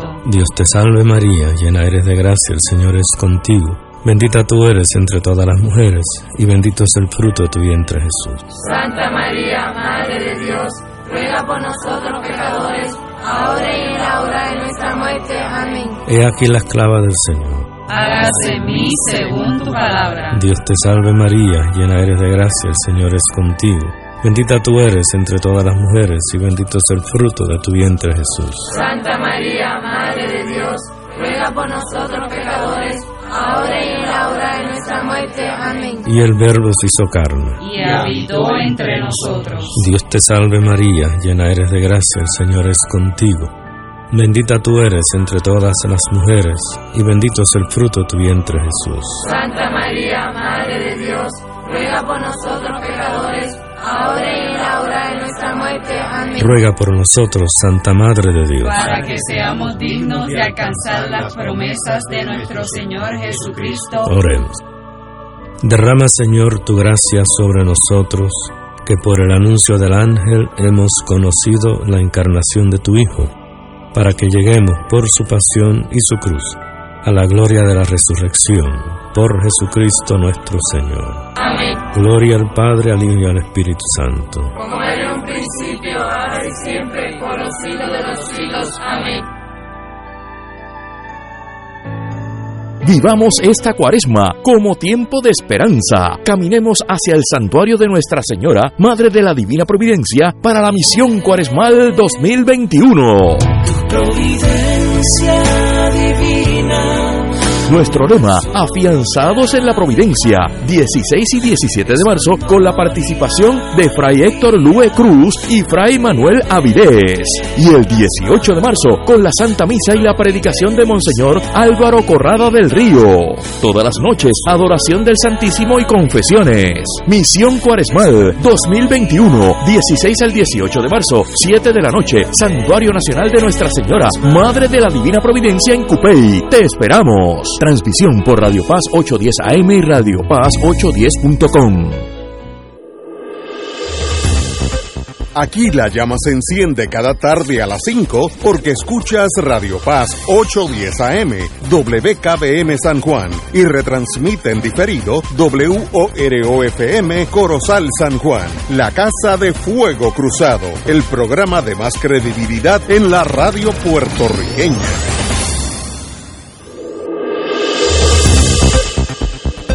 Y ahora continúa Fuego Cruzado. Regresamos, amigos y amigas. No sé si tenemos al señor secretario de Justicia en la línea. Muy buenas, señor secretario. Buenas tardes, Ignacio. Para Saludos. Para nosotros ¿Con quién- un privilegio. ¿Con quién estamos a- ¿Quién están ahí? Aquí está doña Wilma Reverón Ave María, Wilma, ¿cómo tú estás? Saludos. Nada más bien, ¿y tú, Domingo? Eh, compañeros, compañeros Hace- de la Escuela de Derecho. que conocemos a, a la licenciada Wilma. Unos unos añitos nada más, ¿verdad? Sí, 74, 74. eh, Arturo Hernández, presidente del Colegio de Abogados hace unos años. María también. ¿Cómo estás, Domingo? Saludos, un abrazo. ¿Cómo está? ¿Todo bien? Bien. Y María de Lourdes Guzmán, pero está fuera del, de, de la, de la cabina. Así que Pero bienvenido. también, también, también tenemos este bueno, este, amistad con ella y buenos recuerdos. Para nosotros, señor secretario, un privilegio que nos, que nos esté aquí con nosotros. Vamos a hablar de la guagua blindada. Eh, en- me enteré por la prensa que radicaron una demanda de cobro de dinero por la guagua blindada, donde hay, para generar, 225 mil dólares, 224 mil 100 eh, dólares desde, mil, desde el 2018, que eso se ha ido a la nada y, y no tenemos ni el carro, y ustedes radicaron una, una demanda en cobro de dinero. Mi primera pregunta como abogado, en el contrato de compra no se estipuló la jurisdicción. Estoy pensando como, como si fuera Se estipuló la- Ajá. estipuló la jurisdicción en Texas y, no y la ley aplicable la de Texas. Entonces, La pegué ¿por de carambola. Sí, sí. En- sí, sí. Ese- esa es la cuestión de umbral a entrar en este caso y por eso es que radicamos la radicación, eh, una cita declaratoria para que el tribunal resuelva que habiéndose violentado la ley de negociaciones con bienes públicos, la reglamentación de la y trabajo de bienes públicos, la eh, cláusula y procede que se lucide en Puerto Rico bajo la ley de Puerto Rico. Hay unos casos donde esa cláusula se da por, por no puesta si ahí intervienen unos como este fraude, contratos leoninos, etcétera. Así que eso no es tan tajante, pero eso No, está no, ahí. no, y, y sobre todo, eh, en este caso en particular, se violentó, o sea, hay una, hay una posición legal que establece va a ser un adelante en efectivo, este, tiene que haber o una fianza o una dispensa para la fianza. En este caso no hubo ninguna de las dos. Ok, pregunta. eh, ¿En qué se basan ustedes? Estoy tratando de simplificar para solicitar la devolución de ese dinero. Bueno, número uno, que siendo el contrato nulo, porque no se cumplió con una ley que, que, lo- que es requisito para la vía de Estado, pues de la resolución del contrato y la devolución. Lo otro es que el gobierno de Puerto Rico, aun cuando haya pagado, pagó algo indebido porque la ley se permitía llevar a cabo ese contrato. Y tercero, que es cumplimiento como tal, es que a pesar de haberse salido de la, de la actividad a que había aplicado el de Puerto Rico, nunca se le ha hecho entrega el vehículo a pesar de sobre 50 gestiones que están la demanda. Ahora, ok, pero tengo, en- ahora estoy abogado del lado contrario, inarguendo. Eh, esa, esa guagua, según la prensa, estoy hablando de hearsay, prueba de referencia, ustedes, cuando digo ustedes, el Estado le solicitó que le hicieran otros cambios, eh, no sé cuáles, y eso se debe. ¿Eso es correcto? Según... No. No, ok, ok. Fue un cambio de esto. No hay ni una sola constancia prescrito de cambio alguno. Tan es así, para que los amigos y amigas de Fluxo, en un momento de esta demanda, lo, lo que se compró era, una suburba. ¿verdad? En un momento dado, eh, uno de los, de, de los directores de la corporación dijo, mira, de eso va a la guagua, y una esta, una guagua distinta, claro. Eh, eh, señor secretario, usted está entrando entrecortado, tal vez si se mueve hacia una Sí. ventana, no, déjame eh, no eh, sería mucho más fácil. Ahora, ¿Me oyes ahora? Me- mejor ahora, mucho mejor. Yo le iba a sugerir que se moviera hacia, hacia la izquierda, que se No, a la derecha. Tranquilo, acuérdate que, mira, acuérdate que yo muchas veces me, me, me movía con David Oriría. no lo diga alto. Ahora, ahora. No, ese, ese, ese era mi hermano mayor de padre de cáncer. Ahora, señor secretario, Muy si, bien. si el Estado, cuando digo usted, usted representa el Estado, si el Estado pagó por la guagua, ¿qué detiene, what on earth detiene a que el que tiene la guagua no se la entregue a ustedes? Mira, es que ¿Misterio? no, no, ni, ni contestan llamadas. Este, un día dicen una cosa, otro dicen otra cosa. Pero ¿quién tiene la guagua? Pues el, el No Texas. se sabe. Ahora, ahora mismo se supone que sea este Texas eh, eh, Armory Corporation y, ni- y uno cuando lee la demanda y, lo- y examina lo que ha sucedido no se sabe ni quién tiene esa guagua ni dónde está. Pero, pero entonces, eh, a a la luz de, precisamente a la luz de estos hechos, Domingo, yo pregunto, y a la luz, y a la luz de la reglamentación que aplica, ¿verdad?, en el manejo de fondos públicos en el país, la pregunta, ¿habrá ustedes habrán identificado en el departamento que se hayan desembolsado fondos públicos indebidamente, por no decir negligentemente? Tan pronto, tan, tan pronto me, se me refirió a mí este, este caso, que fue a finales de enero, este, yo le referí el caso tanto a la División de Litigios Generales como al, de- a la integridad pública. Entonces se está investigando a nivel criminal y a nivel civil, obviamente, pues yo quería dedicar eso lo antes posible, pues yo no quiero esperar que esto siga pasando el tiempo. Claro. Ahora, ¿y, y, y cuál es el problema de que el que tenga la guagua se la entregue y se acabó el caso? No, va que inclusive ya esa guagua no va a tener el valor por el cual se adquirió. No, la garantía se ha ido a ajuste. También. Probablemente, yo no sé si esa guagua eh, existe porque cuando cuando te ofrecen a ti una guagua de otra de otra marca a, a cambio de la que tú compraste, ¿qué, qué ha pasado? No, no. No, no. Eh, no, no, no, no sabía eso. Eh, explique eso de nuevo, que eso es nuevo. Sí que le ofrecieron Bueno, una Cadillac. Cuando en un momento dado llama llama, una, llama un funcionario a preguntar por, por la guagua y dice, mira, eh, este yo no sé dónde está la guagua, pero la suburban. Pero si tú quieres, yo te, tengo aquí una escala que te la doy. Una Escalade Cadillac. Ah, pues quiere decir que, que salieron de la guagua que Probablemente. es de No nosotros. se sabe, no Ah, se no, sabe. pues entonces después- ahí hay un otras explicaciones. Ya eso es otro matiz. Ahora, se- me escriben como yo, el problema que uno tiene en la vida es que uno es abogado. Me escriben los abogados y me preguntan si la compañía de la guagua va a alegar falta de jurisdicción porque no hay contactos mínimos con Puerto Rico. Esa va a ser No, una contacto- alegación. No, contactos mínimos, co- contactos mínimos hay porque se hizo un negocio en Puerto Rico. Pero eso no se hizo en Texas. hay. Eso no se hizo en Texas. Es que no, no, no sé. No, Estoy, no, no, no, no, no, o sea, el, Ah, contacto bueno. mínimo se, se hizo porque se hizo un negocio con bien- sobre bienes en Puerto Rico. O sea, ¿cómo llaman? No, no viene en Puerto Rico, sino en Puerto Rico con el gobierno de Puerto Rico. El contacto está. Ahora, viene, como yo fui fiscal, usted me conoce en mi vieja andanza, y no habrá habido un acto criminal de alguien en Puerto Rico decir, yo contrato a la compañía X, General Motors o lo que sea, a cambio que tú me des un finder's fee de 15 mil, 20 mil dólares. Eso es más que probable, porque yo conozco el mundo como es. Y a los muchachos. Y eso es un acto criminal, eso no tiene nada que ver con la Ah. guagua. Esto No, tiene- definitivamente, definitivamente. Y, eh, y todo, todo eso se va, a, se va a investigar.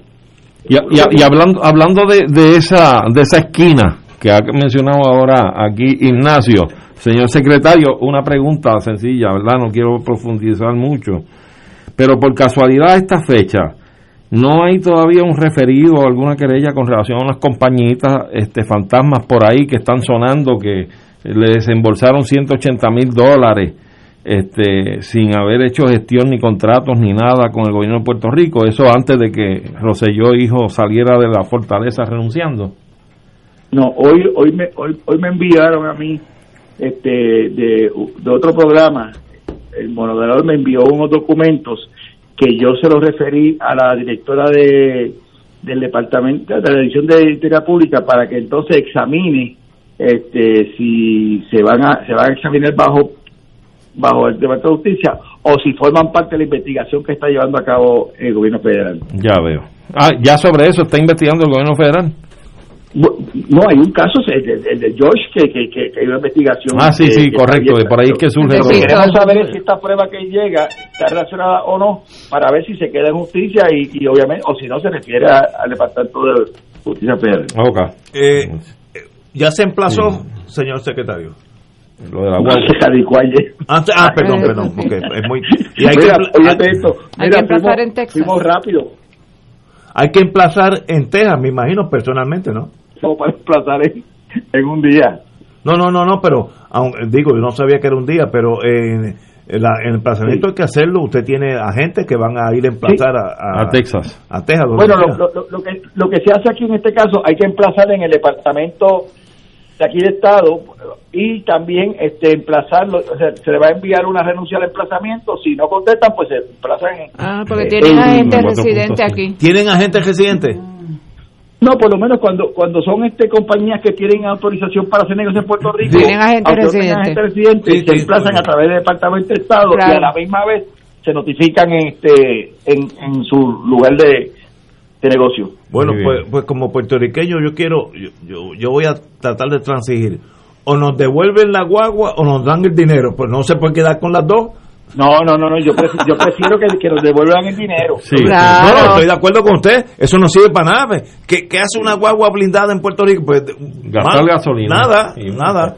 Así, pero, pero, el uso, pero aunque no tenga uso, sin ir, si además de eso, que no tiene uso, no la entregan, pues es mal sobre mal. Sí, seguro que sí.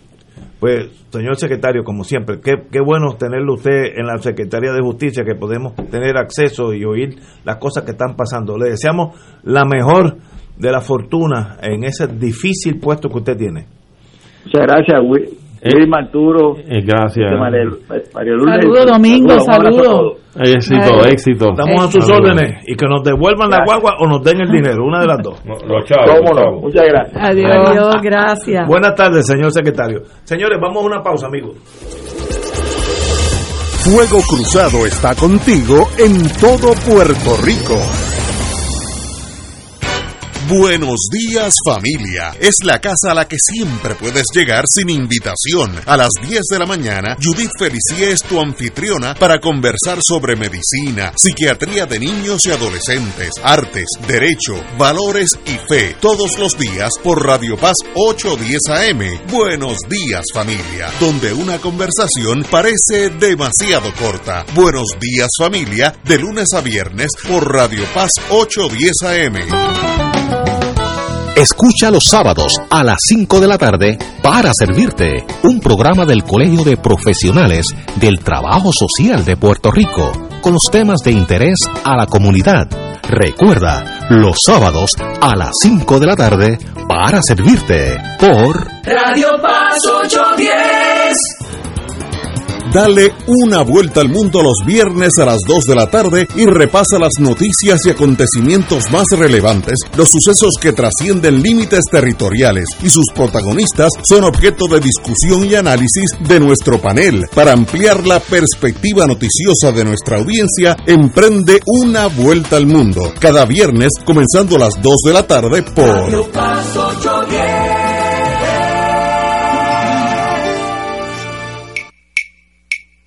De todo un poco, con Manolo Almeida, el más ameno en tus mañanas por Radio Paz 810 AM, de martes a viernes a las 9 de la mañana. Notas positivas, salud, ambiente, negocios y entretenimiento. De todo un poco, martes a viernes por Radio Paz. ¡Estamos vivos! Y ahora continúa Fuego Cruzado.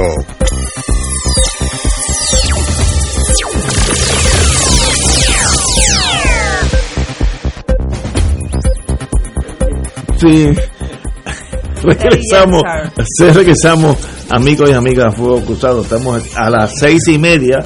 Tenemos a Tato Rivera Santana sobre el derrumbe que preocupa a los vecinos de Puerta de Tierra. Ahí Ah, estoy y yo. que se lo advertimos Advertido. porque la Asociación Oye. de Vecinos del Viejo San Juan estuvo vocal denunciando lo que iba a suceder porque sí tribunales. Yo- hasta un pleito en tribunal. Sí. Yo vivo por allí, yo no quiero un día amanecer en la playa Ajá. de un piso A- a 19. nivel del mar. Sí. Pero no, vamos a tener al compañero Tato que eh, yo sé que en el municipio él estuvo envuelto con ese issue y creo que hasta, hasta y fue lo que lo llevó a renunciar Eso no, no lo sabía. sus Bueno, discrepancias con el manejo de ese asunto ay Dios. Eh, bueno, pero aquí estamos. Eh, las escuelas comienzan, ¿qué días comienzan? El 9. mañana no es mañana el No. 3 No, el, tre- No. el El 10. El o 10 El 10 de marzo el 10 de Creo que marzo se reanudan las clases. En eso estoy totalmente de acuerdo con el gobernador, secretario de salud, el, la secretaria de educación. Empecemos.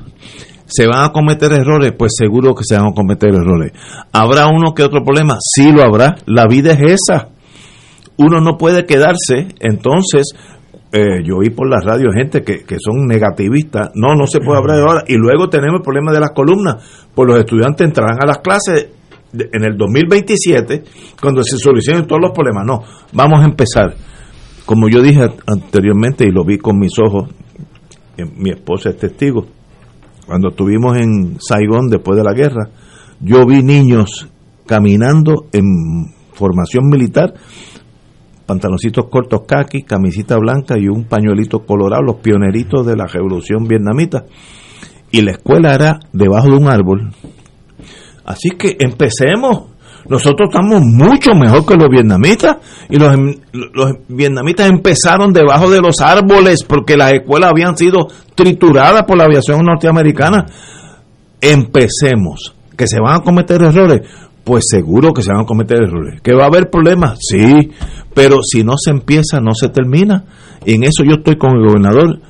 Empiecen, ya las escuelas privadas empezaron ayer no ha habido grandes catástrofes en Puerto Rico, pero Puerto Rico es un país bien miedoso para tomar acción. Todo el mundo lo que quiere es, analiza lo que dicen por la radio, es análisis de las cosas que no se pueden hacer. No, díganos cómo se hace. Va a empezar, compañero Arturo. Pues mira, Perdona yo- si me emociones, que a veces se me sube el indio, como dicen en la, en, en la Junta. Ah, pues mira, esa es buena, esa es buena, que tenga siempre entonces el indio trepado, ¿sabes? Que hace falta.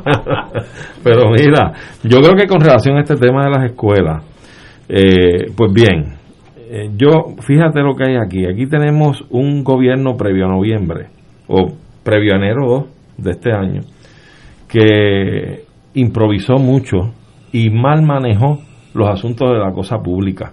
Sobre todo en la, la cuestión de las escuelas, la cosa de los lockdowns, la pandemia. Esto quedó como en un vacío y no hubo una planificación, hasta donde yo recuerde, de parte del pasado gobierno, de empezar a estructurar el plan de comenzar ese regreso a las escuelas. el plan del plan El plan del plan. Bueno, la cosa es la siguiente. Si eso no era uno de los objetivos programáticos de gobierno para iniciar, estructurar un plan de regreso a las clases presenciales en el país, lo único que yo puedo un poco criticar es que a pocas semanas del comienzo del nuevo gobierno se pretenda el comienzo de las clases eh, de la mano de la estructuración de un plan. Me explico.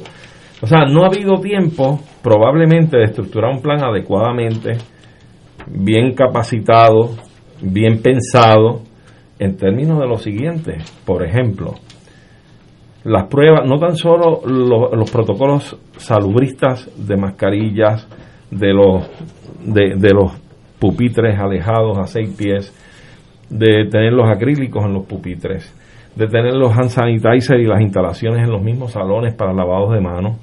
Este, ok, pero ¿y qué hay de hacerle pruebas de COVID a esos estudiantes? ¿Cada cuánto tiempo? ¿En qué lugar de la escuela? Eh, el asunto de la vacunación, sobre todo en primera línea los maestros y los empleados de la escuela. Si hay una certificación de que están todos vacunados para poder comenzar y darle un mínimo de garantía a esa población estudiantil, ¿verdad?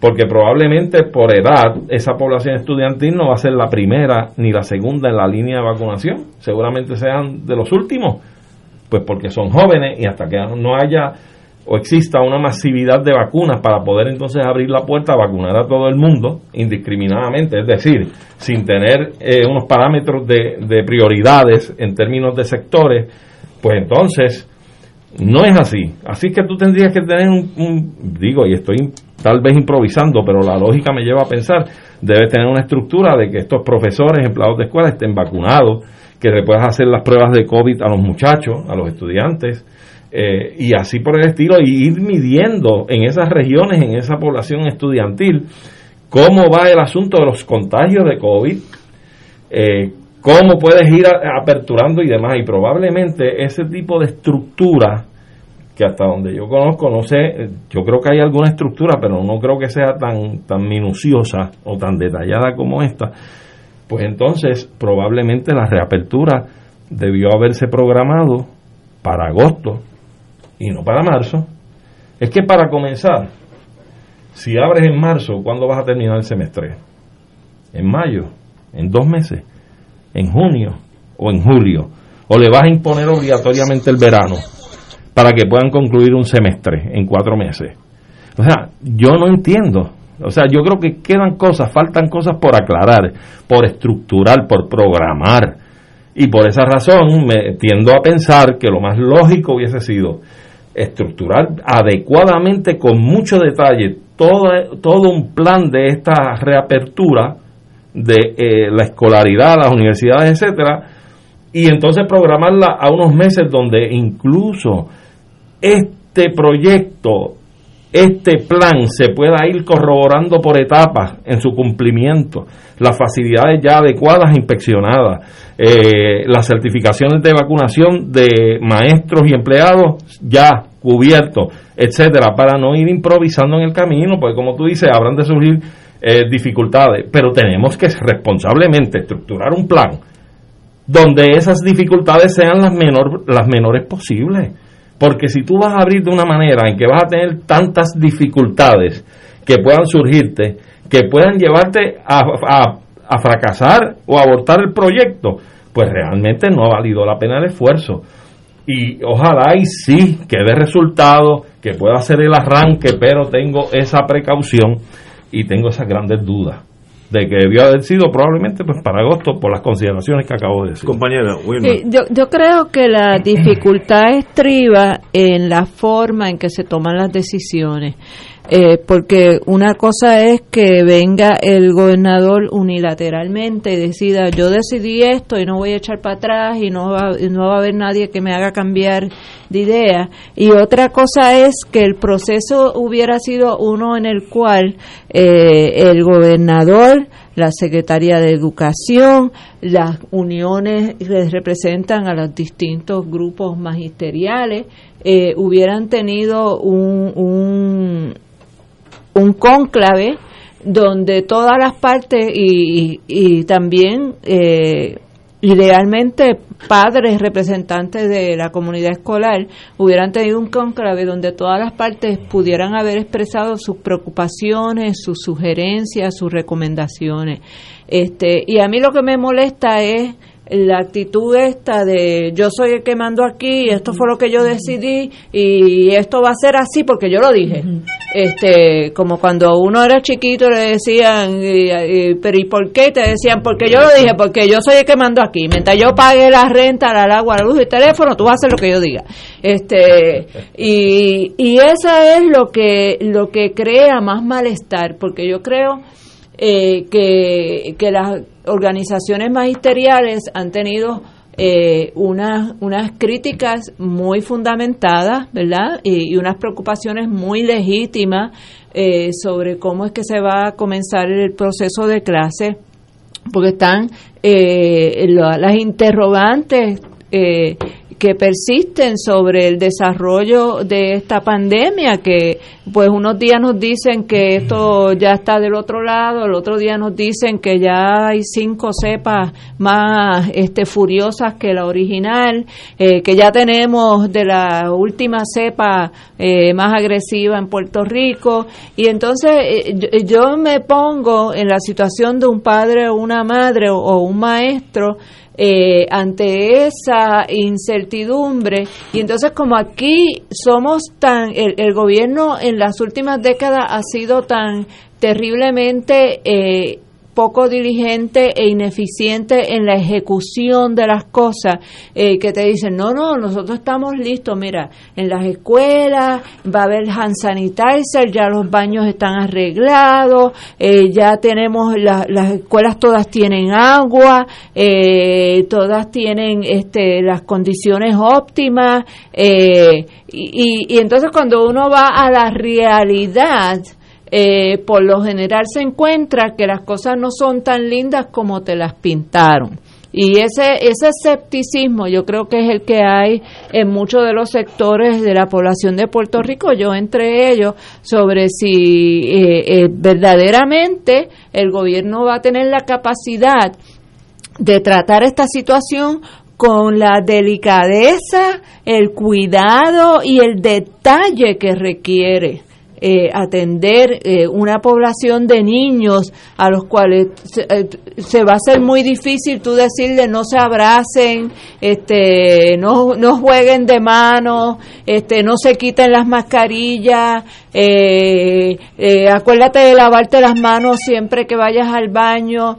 O sea, esto no es fácil, esto no es fácil y, y yo creo que el tiempo nos, nos dirá si fue correcto o no el abrir las escuelas ahora el 10 de marzo. Tenemos aquí una pausa, tenemos ya en la línea al compañero Tato Rivera Santana sobre el derrumbe que preocupa a los vecinos de Puerta de Tierra, entre ellos yo. Ignacio, antes de la pausa y de Tato, a mí me gustaría poder expresar mi solidaridad y deseos y elevar los pensamientos al universo para la pronta recuperación de Antonio Topo, está, está recluido con unos asuntos de salud y queremos desearle la recuperación más absoluta y pronta que para bien sea. ¿Mocano es? Sí, de Moca. Vamos a una pausa y regresamos con Tato Rivera Santana. Eh. Fuego Cruzado está contigo en todo Puerto Rico.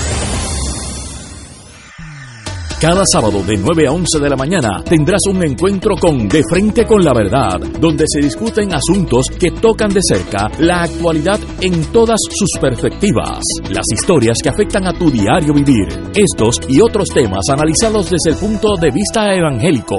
De Frente con la Verdad, todos los sábados de 9 a 11 de la mañana por Radio Paz 810.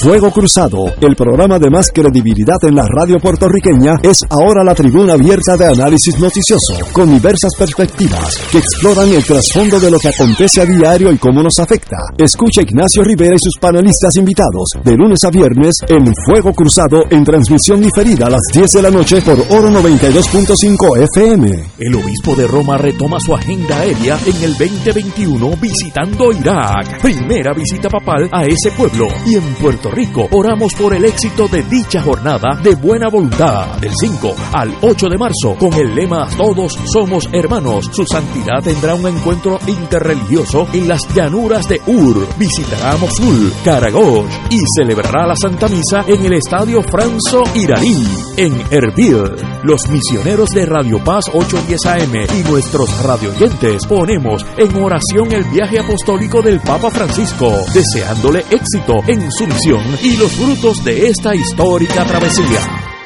En Radio Paz 810 AM agradecemos las contribuciones de nuestros oyentes recibidas a través de ATH Móvil durante esta larga cuarentena, que nos ha permitido mantenernos en el aire a pesar de la difícil situación económica que nos ha golpeado duramente. Permanecemos a flote, pero cada vez es más cuesta arriba la misión de seguir operando este ministerio radial al servicio de nuestros hermanos en la fe y nuestra iglesia. Ahora más que nunca necesitamos de tu solidaridad. Entrando a la aplicación ATH ATH móvil de la siguiente manera. Paso número 1, marca Pay Business. Paso 2, busca Radio Paz 810. Número 3, escribe la cantidad del donativo. Y número 4, presiona enviar. Muchas gracias por tu ayuda y mil bendiciones ahora y siempre.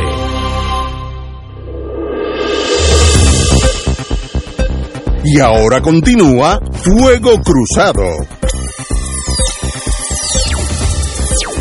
Amigos y amigas, tenemos con nosotros el compañero de los jueves aquí en Fuego Cruzado, el planificador Tato Rivera Santana, y lo llamé esta mañana tempranito, a eso de las siete y media, ya estaba dando bandazo, como diríamos allá en el campo. Y es que hay un artículo del cual yo desconocía todo, que es que es un tramo del paseo de Puerta de Tierra en San Juan, cerquita, donde vivimos, eh, podría estar en riesgo del colapso tras el derrumbe de un muro de contención que agravó la erosión costera en la zona y que mantiene preocupados a los vecinos del área, así como a quienes hacen uso de la instalación recreativa que se inauguró hace cinco años. Cito ahora a Andrés Rivera. Es cuestión de tiempo para ver ese, para ver esto colapsar, aseguró el arquitecto señor Andrés Rivera, etcétera, etcétera. Tato, como yo sé que usted conoce algo de eso, planificador al fin, además que estuvo en el en el municipio, si no me equivoco, durante esta construcción, etcétera. ¿Qué, usted puede añadir a la conversación, mi querido amigo? Bueno, Ignacio, saludo a todos ustedes, a Wilma.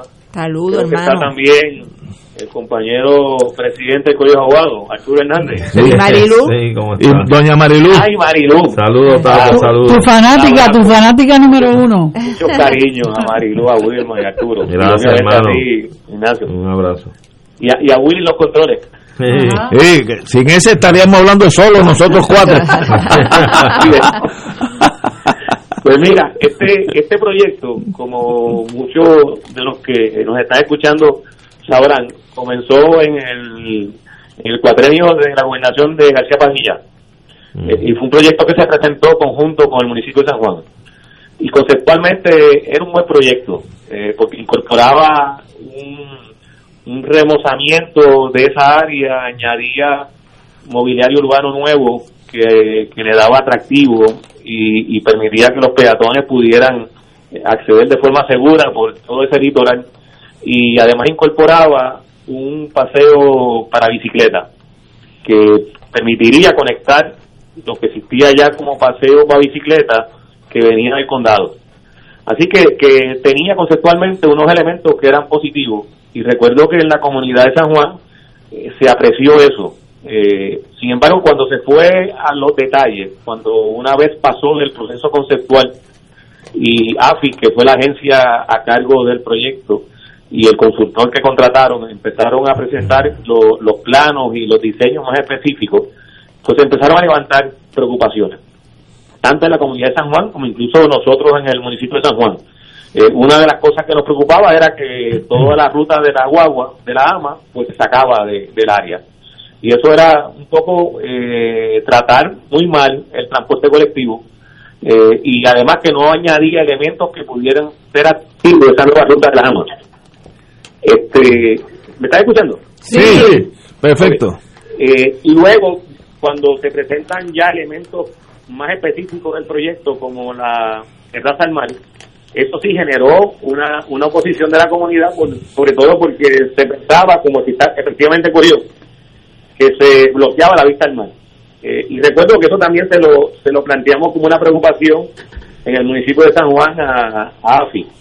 Eh, y además entonces se levantaron eh, cuestionamientos a los estudios que se habían hecho geotécnicos, eh, porque la escala del proyecto eh, implicaba que iba a tener un gran impacto en el suelo eh, y había que ser más riguroso en los estudios sobre cómo podía afectarse la estabilidad del terreno en todo ese trayecto de la construcción del, del paseo lineal. Eh, y, esto, y estos elementos, eh, y sobre todo todo lo que significaba el proyecto en términos de escala, eh, levantaron serias preocupaciones sobre si realmente ese era el tamaño del proyecto que debía construirse ahí y desde luego estaba planteado siempre el riesgo de, de la erosión de esa área, que es una erosión, una erosión permanente, o sea, es un área que está expuesta en erosión, tanto por el mar como por las escorrentías de, de la lluvia. Eh, esa, esa realidad de, ese, de esa zona eh, levantaba la preocupación de que esa escala del proyecto pudiera afectar la integridad de, de esa zona. Eh, y luego tuvieron también otros asuntos. Eh, recuerdo que cuando estaba en el municipio, una de las controversias en las que yo participé fue que el municipio pidió los permisos. AFI fue al municipio a solicitar los permisos, pero el municipio no tenía la competencia, no tenía la potestad para considerar esos permisos. Tenían que ir a la Junta de Planificación primero. Eh, y AFI le dio un bypass a la Junta de Planificación y fue directamente al permiso a oficina de permiso del municipio de San Juan. Y cuando yo me entero que los permisos se pidieron, pues eh, levanto la objeción dentro del municipio de que nosotros no podíamos, eh, como municipio, autorizar esos permisos, por tanto, los permisos eran nulos y el proponente tenía que iniciar el proceso de permiso como tenía que ser. Eh, eso generó una controversia en la cual yo me vi involucrado y finalmente fue de las razones por las cuales yo renuncié al municipio. Eh, pero en el, concreto, en cuanto a lo que el proyecto en estos momentos tenemos como resultado y cómo usarlo, pues efectivamente la escala del proyecto aprobado que estaba por encima de la capacidad de ese terreno para sostenerla, eh, no se tomó en consideración en cuanto a lo que fueron los diseños y cómo se construyó el proyecto de lo que es el potencial de erosión de esa zona eh, y el proceso de erosión y cómo se fue evidenciando en cuanto a la, a la carga del proyecto sobre el terreno empezó a, afectar la integridad del terreno eh, y es que antes de los huracanes Irma y María empezó a evidenciarse esa erosión. Y, y, se comenzó a observar, incluso por los residentes fueron los que dieron la alarma inicialmente, porque caminan por allí, van, bajan al área de la, del mar y empezaron a ver cómo el terreno se iba desprendiendo eh, y se comenzó a observar que entonces en esas partes donde el terreno se estaba desprendiendo, la estructura en algún momento se iba a ver afectada su, su estabilidad y su integridad con el riesgo de que pudiera colapsar. Bueno, pues ahora tenemos eh, esta realidad más, más aguda. Pasaron los huracanes Irma María, las marejadas de noviembre también de ese año 2017, eh, y el proceso de erosión ha continuado y la estructura pues ya evidencia que, hay unos riesgos potenciales, que ya algunos ingenieros lo reconocen, eh, y ahora el Estado o el gobierno tiene que ver la forma de cómo puede estabilizar eso lo podrá unos costos eh, que se pudiera haber evitado si, si se hubiera rediseñado el proyecto y se hubiera ajustado a la escala que realmente podía acomodar esa, esa área. Eh, hay otros elementos del proyecto como el, el tema de la corrupción. Eh, este proyecto tuvo varios contratistas. Uno de esos contratistas eh, se fue del proyecto y después fue abusado por corrupción en Panamá. Me acuerdo, sí, me acuerdo. Me acuerdo.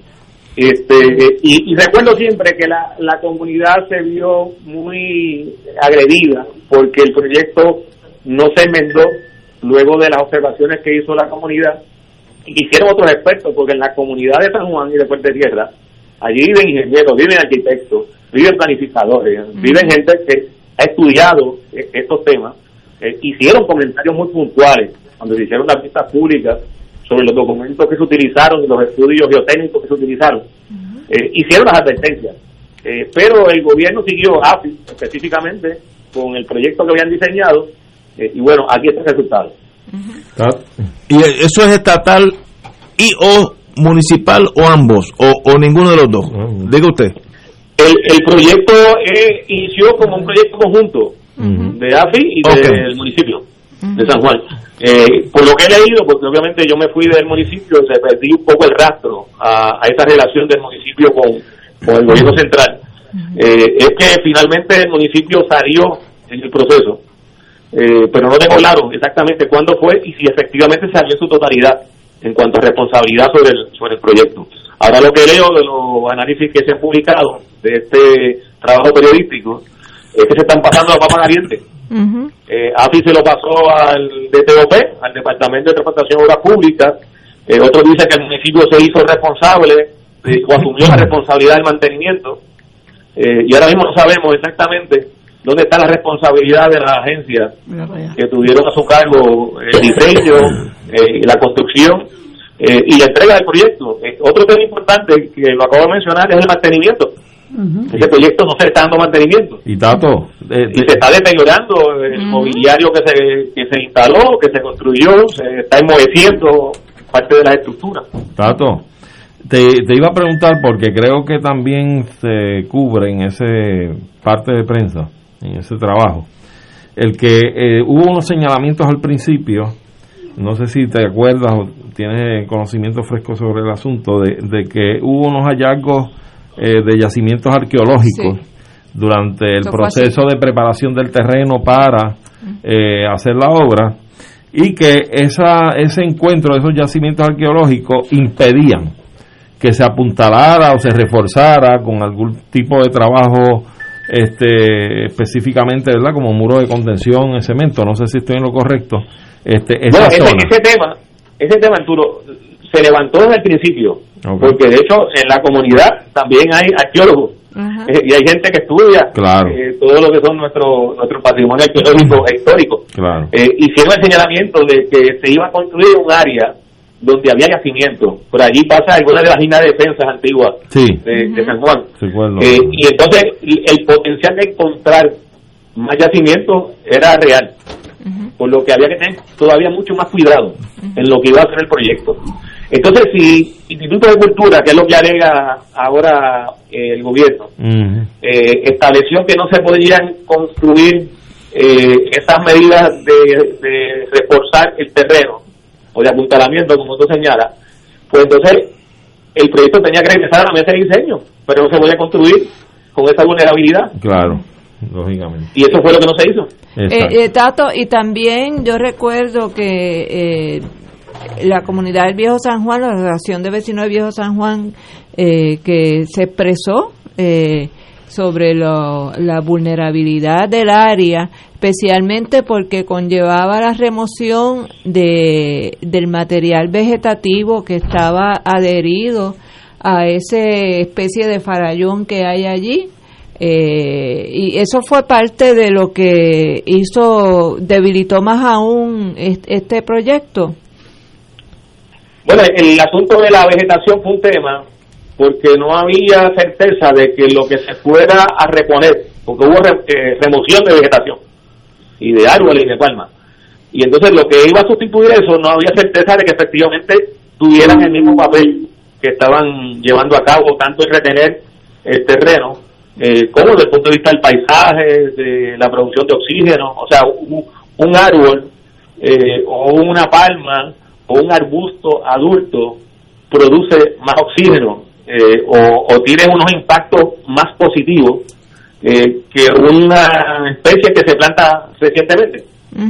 Este, y, y en ese sentido eh, te- tenía que haber eh, un- una siembra mucho mayor para poder mitigar la pérdida. Eso eso no tuvo claro en el proyecto, este, pero también fue tema que se, que se trata. Eh, se removieron uvas playeras, que llevan muchos años en esa área, entre otras, otras variedades de vegetación. Wow.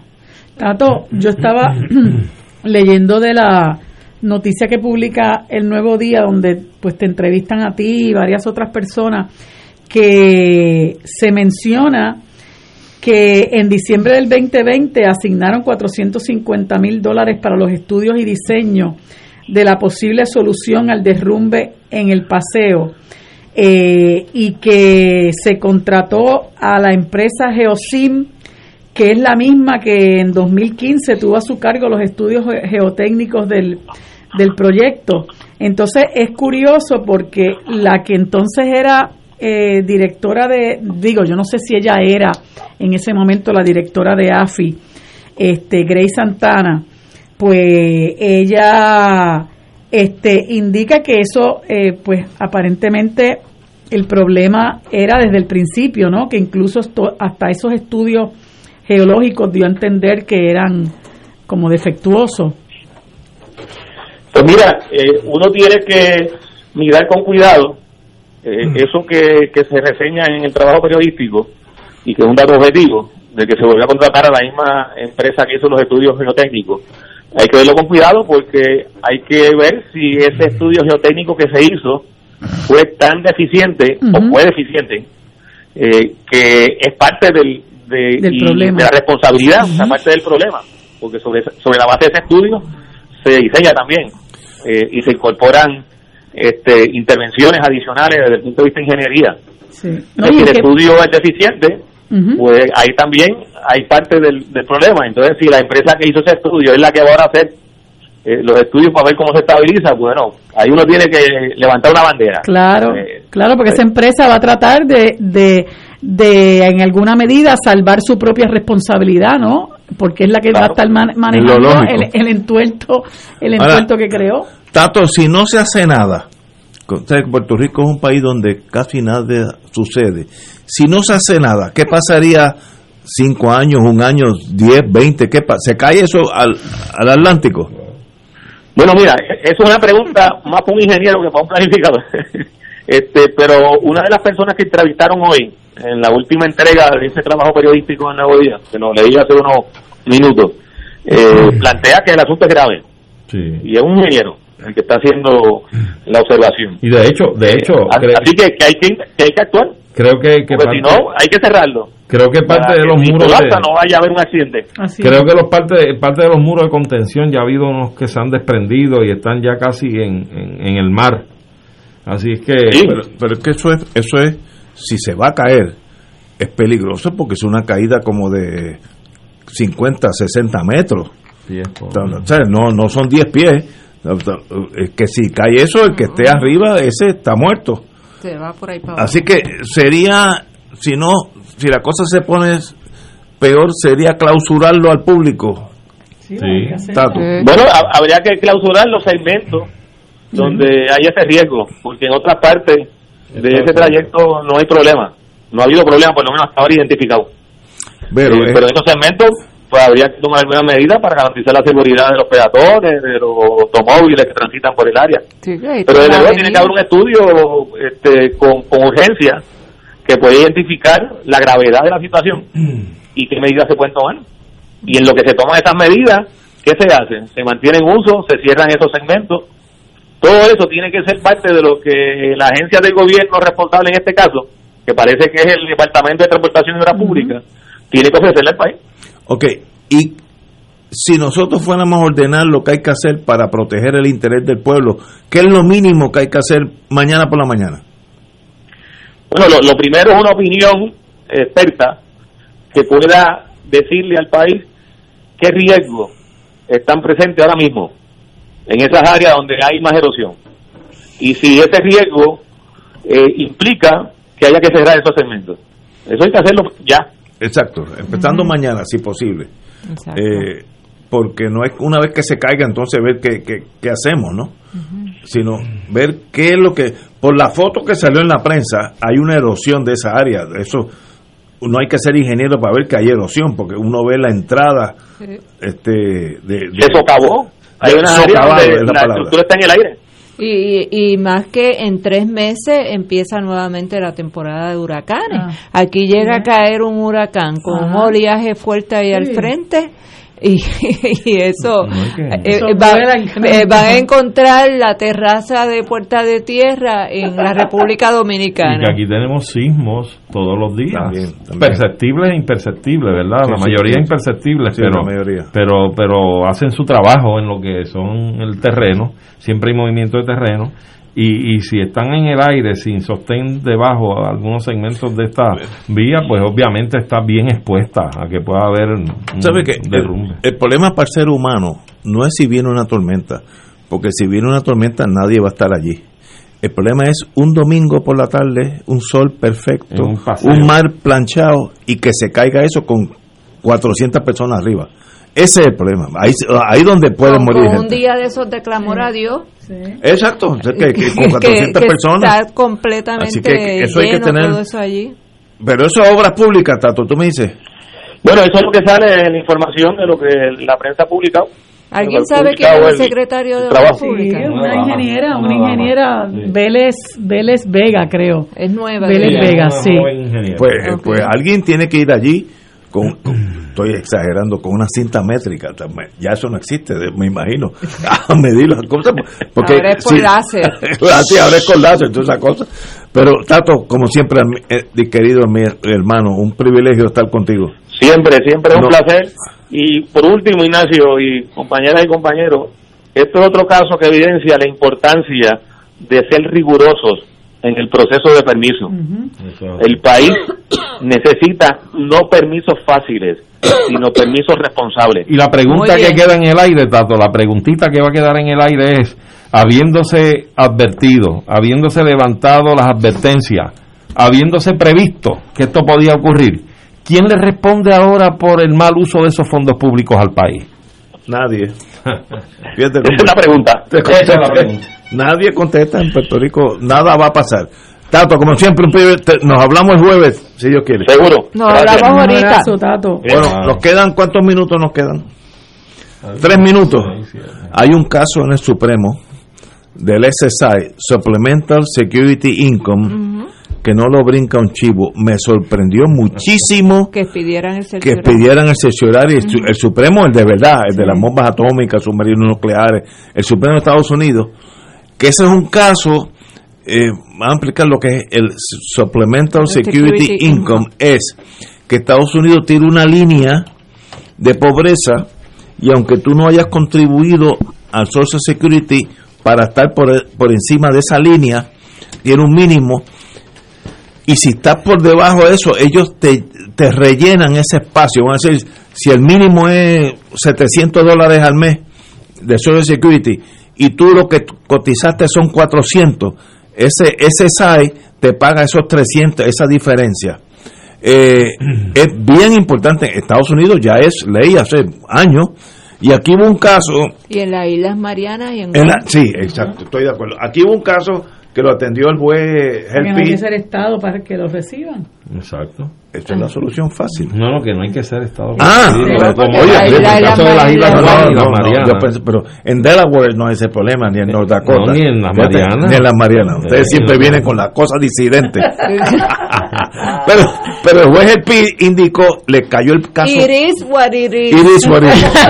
el, el juez El Pi le cayó el caso perfecto, que es un puertorriqueño que toda su vida vive en Estados Unidos, cotiza, está recibiendo el SSI, Supplemental Security Income, allá, legalmente se muda para acá y el Social Security lo sigue mandando. Pero cuando se dan cuenta, adiós, espérate, si este regresó al territorio, ah, pues me debe un montón de dinero. Era Veintipico mil dólares. mil. Entonces, el juez El Pi, yo creo que correctamente dice, no, no, no, ese señor tiene derecho a esa, a esa, es- a esa difer- diferencial, no importa dónde esté. Y ese es el caso que está en el Supremo. Y te pregunto algo, Ignacio, perdóname. ¿Te extrañaría si el Supremo dijera, pues mire, en el caso de que un puertorriqueño o cualquier habitante de cualquier territorio esté en los Estados Unidos continentales y aquí advenga al derecho y lo adquiere, si luego se va al territorio Sigue. puede seguir disfrutando, pero no así para todos los habitantes del Eso es territorio. una forma fácil de salir del problema. Pues no te extrañe que por ahí Sí. va a picar la bola, ¿sabes? Ahora, tú sabes- Para, para continuar consistentemente con la tradición Con la, del con la Supremo. inconsistencia. Sí, con la inconsistencia. Consistentemente con la inconsistencia. Tú sabes lo que yo veo de peligro con esta decisión del. Supremo. Si el Supremo hubiera querido que esto aplicara, deniega el cerciorari. No, porque el circuito digo le Claro. aplica a todo el mundo. Cuando lo, lo absorben, Es para derroca- es es para ver Sí, cómo, cómo lo modificar. o lo revocan o lo modifican. Pero fíjate, para aquellos que, que en alguna medida eh, se sienten esperanzados con los demócratas, Biden tuvo la oportunidad de retirar esa, esa, ese recurso Así empezamos hoy. Y, y no lo, y no hizo No nada. hizo. o sea que era como yo, Fíjate, como yo, yo les, le- yo les iba a leer eso de, de Pero, pero, cuando Marilu- él dice Marilu. que los demócratas los republicanos Marilu. cuando la ley John eran Es que igualitos ustedes, como, como ustedes están al otro lado de la trinchera, no entienden. La nación va por encima de muchas cosas y el ¿Cuál interés. nación? La, la única nación. Como yo digo. yo le digo, no, no, yo le digo la amiga, no, pero yo le digo cuando, cuando, cuando se me sale el indio, digo, hay una nación y un montón de otros países. pero la, la- la nación indígena la nación indígena Los ¿Qué es los intereses de Estados Unidos en esta crucijada? Eso es lo que va a determinar este caso. Sí. No es la justicia abstracta de, de- pajaritos, no, y maripositas lindas, no. Pero ya tuviste como Biden empezó a, a bombardear a, a Siria. des- a, a bombardear, Sí. Porque ese es- a pero- no cumplir con lo que Por- dijo pero, que iba a pero hacer es lo que yo les he dicho, es- piensan igual, sienten igual que los republicanos, Sí, pero no lo dicen. mira, Son mira lo que, más- más mira lo que pasó con el príncipe Ben Salman, que ellos mismos tienen desclasifican un documento Mira. donde lo inculpan de la muerte de Khashoggi por por instrucciones de Ben Salman y él dice, este, bueno, pero, pues Marilu, vamos a ver Pero qué esos son vamos a nuestros hacer. aliados. No, pero Marilu, y no. nos compran billones de billetes No, no, en armamento. Ok, pero es- escúchame. 25% de la gasolina que tú le echas a tu carro viene de Saudi Arabia. Debe ser, claro. Si tú fueras presidente, ¿tú, tú no consideras que eso es importante para la nación americana? Estoy pensando como americano. Ese es el Pero problema. mira, Ah, bueno, pues, pero mira si es importante, Ignacio, que este, el resultado de este casito y demás, se lo- Este- este se lo van a enviar todo, la sentencia, a los, a los representantes y a los senadores del Congreso, para que sepan que sería un costo adicional de la estadidad eso de hacer Estado a Puerto Rico. sería, si eso rompe Ah. a favor nuestro, mil, un billón ochocientos mil al año más que entraría a Puerto Rico. No va a pasar. Eso es América. Señores, con ese pensamiento positivo, hasta mañana miércoles.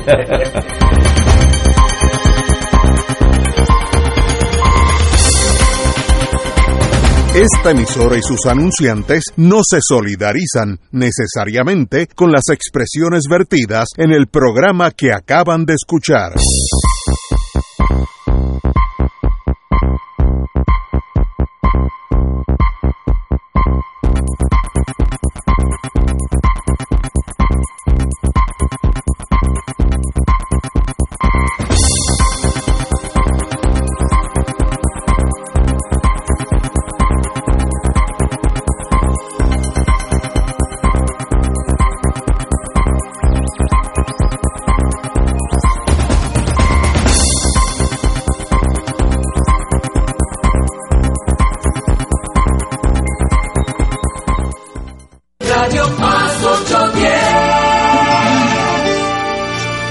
En Radio Paz 810 AM agradecemos las contribuciones de nuestros oyentes recibidas a través de ATH Móvil durante esta larga cuarentena, que nos ha permitido mantenernos en el aire a pesar de la difícil situación económica que nos ha golpeado duramente. Permanecemos a flote, pero cada vez es más cuesta arriba la misión de seguir operando este ministerio radial al servicio de nuestros hermanos en la fe y nuestra iglesia. Ahora más que nunca necesitamos de tu solidaridad. Entrando a la aplicación ATH Móvil de la siguiente manera. Paso número uno, marca Pay Business. Paso 2, busca Radio Paz 810. Número 3, escribe la cantidad del donativo. Y número 4, presiona enviar. Muchas gracias por tu ayuda y mil bendiciones ahora y siempre.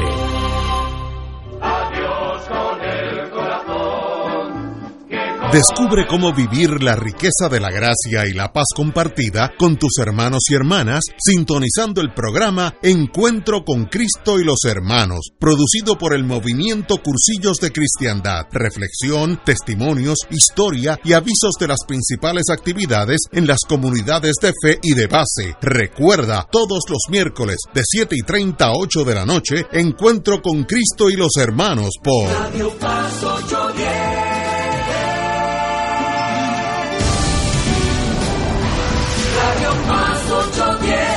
Cada familia es un tesoro que debes proteger.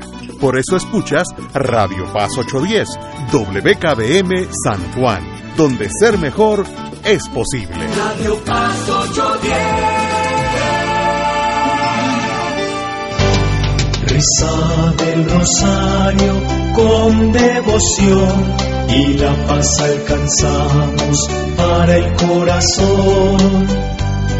Por eso contemplemos la vida de Jesús, desde su bautismo nos irradia con su luz.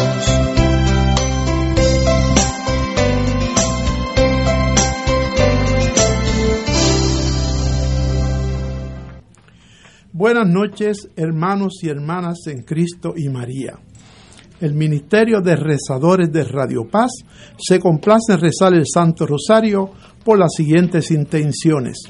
Oremos por nuestros obispos, sacerdotes, diáconos, religiosos y religiosas, ministros extraordinarios de la comunión y los catequistas, por nuestro arzobispo Monseñor Roberto González Nieves y nuestro consejero espiritual Fray Aníbal Rosario.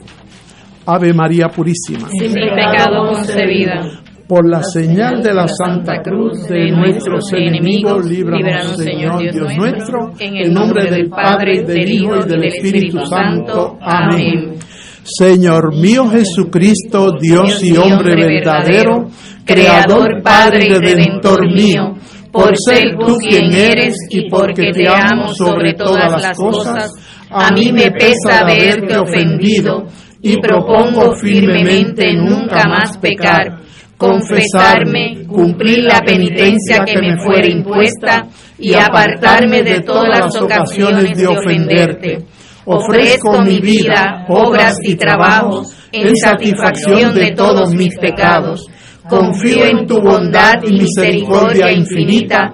Me perdonarás por los méritos de tu preciosísima sangre, pasión y muerte, y me darás gracias para enmendarme y para perseverar en tu santo servicio hasta el fin de mi vida. Amén. Ofrecimiento. Virgen Santísima, purifica mis labios y mi corazón para rezar devotamente este rosario, el que humildemente te ofrezco en satisfacción de mis pecados, por la exaltación de la fe católica y la paz y concordia entre las naciones, por la conversión de los pecadores, el sufragio de las almas del purgatorio y los demás fines de nuestra Santa Madre Iglesia, así, Así sea. sea. Los misterios que vamos a contemplar son los misterios dolorosos. Primer misterio, la oración y agonía de Jesús en el huerto de Getsemaní. Padre nuestro que estás en el cielo, santificado sea tu nombre. Venga a nosotros tu reino. Hágase tu voluntad en la tierra como en el cielo. Danos hoy nuestro pan de cada día, perdona nuestras ofensas, como también nosotros perdonamos a los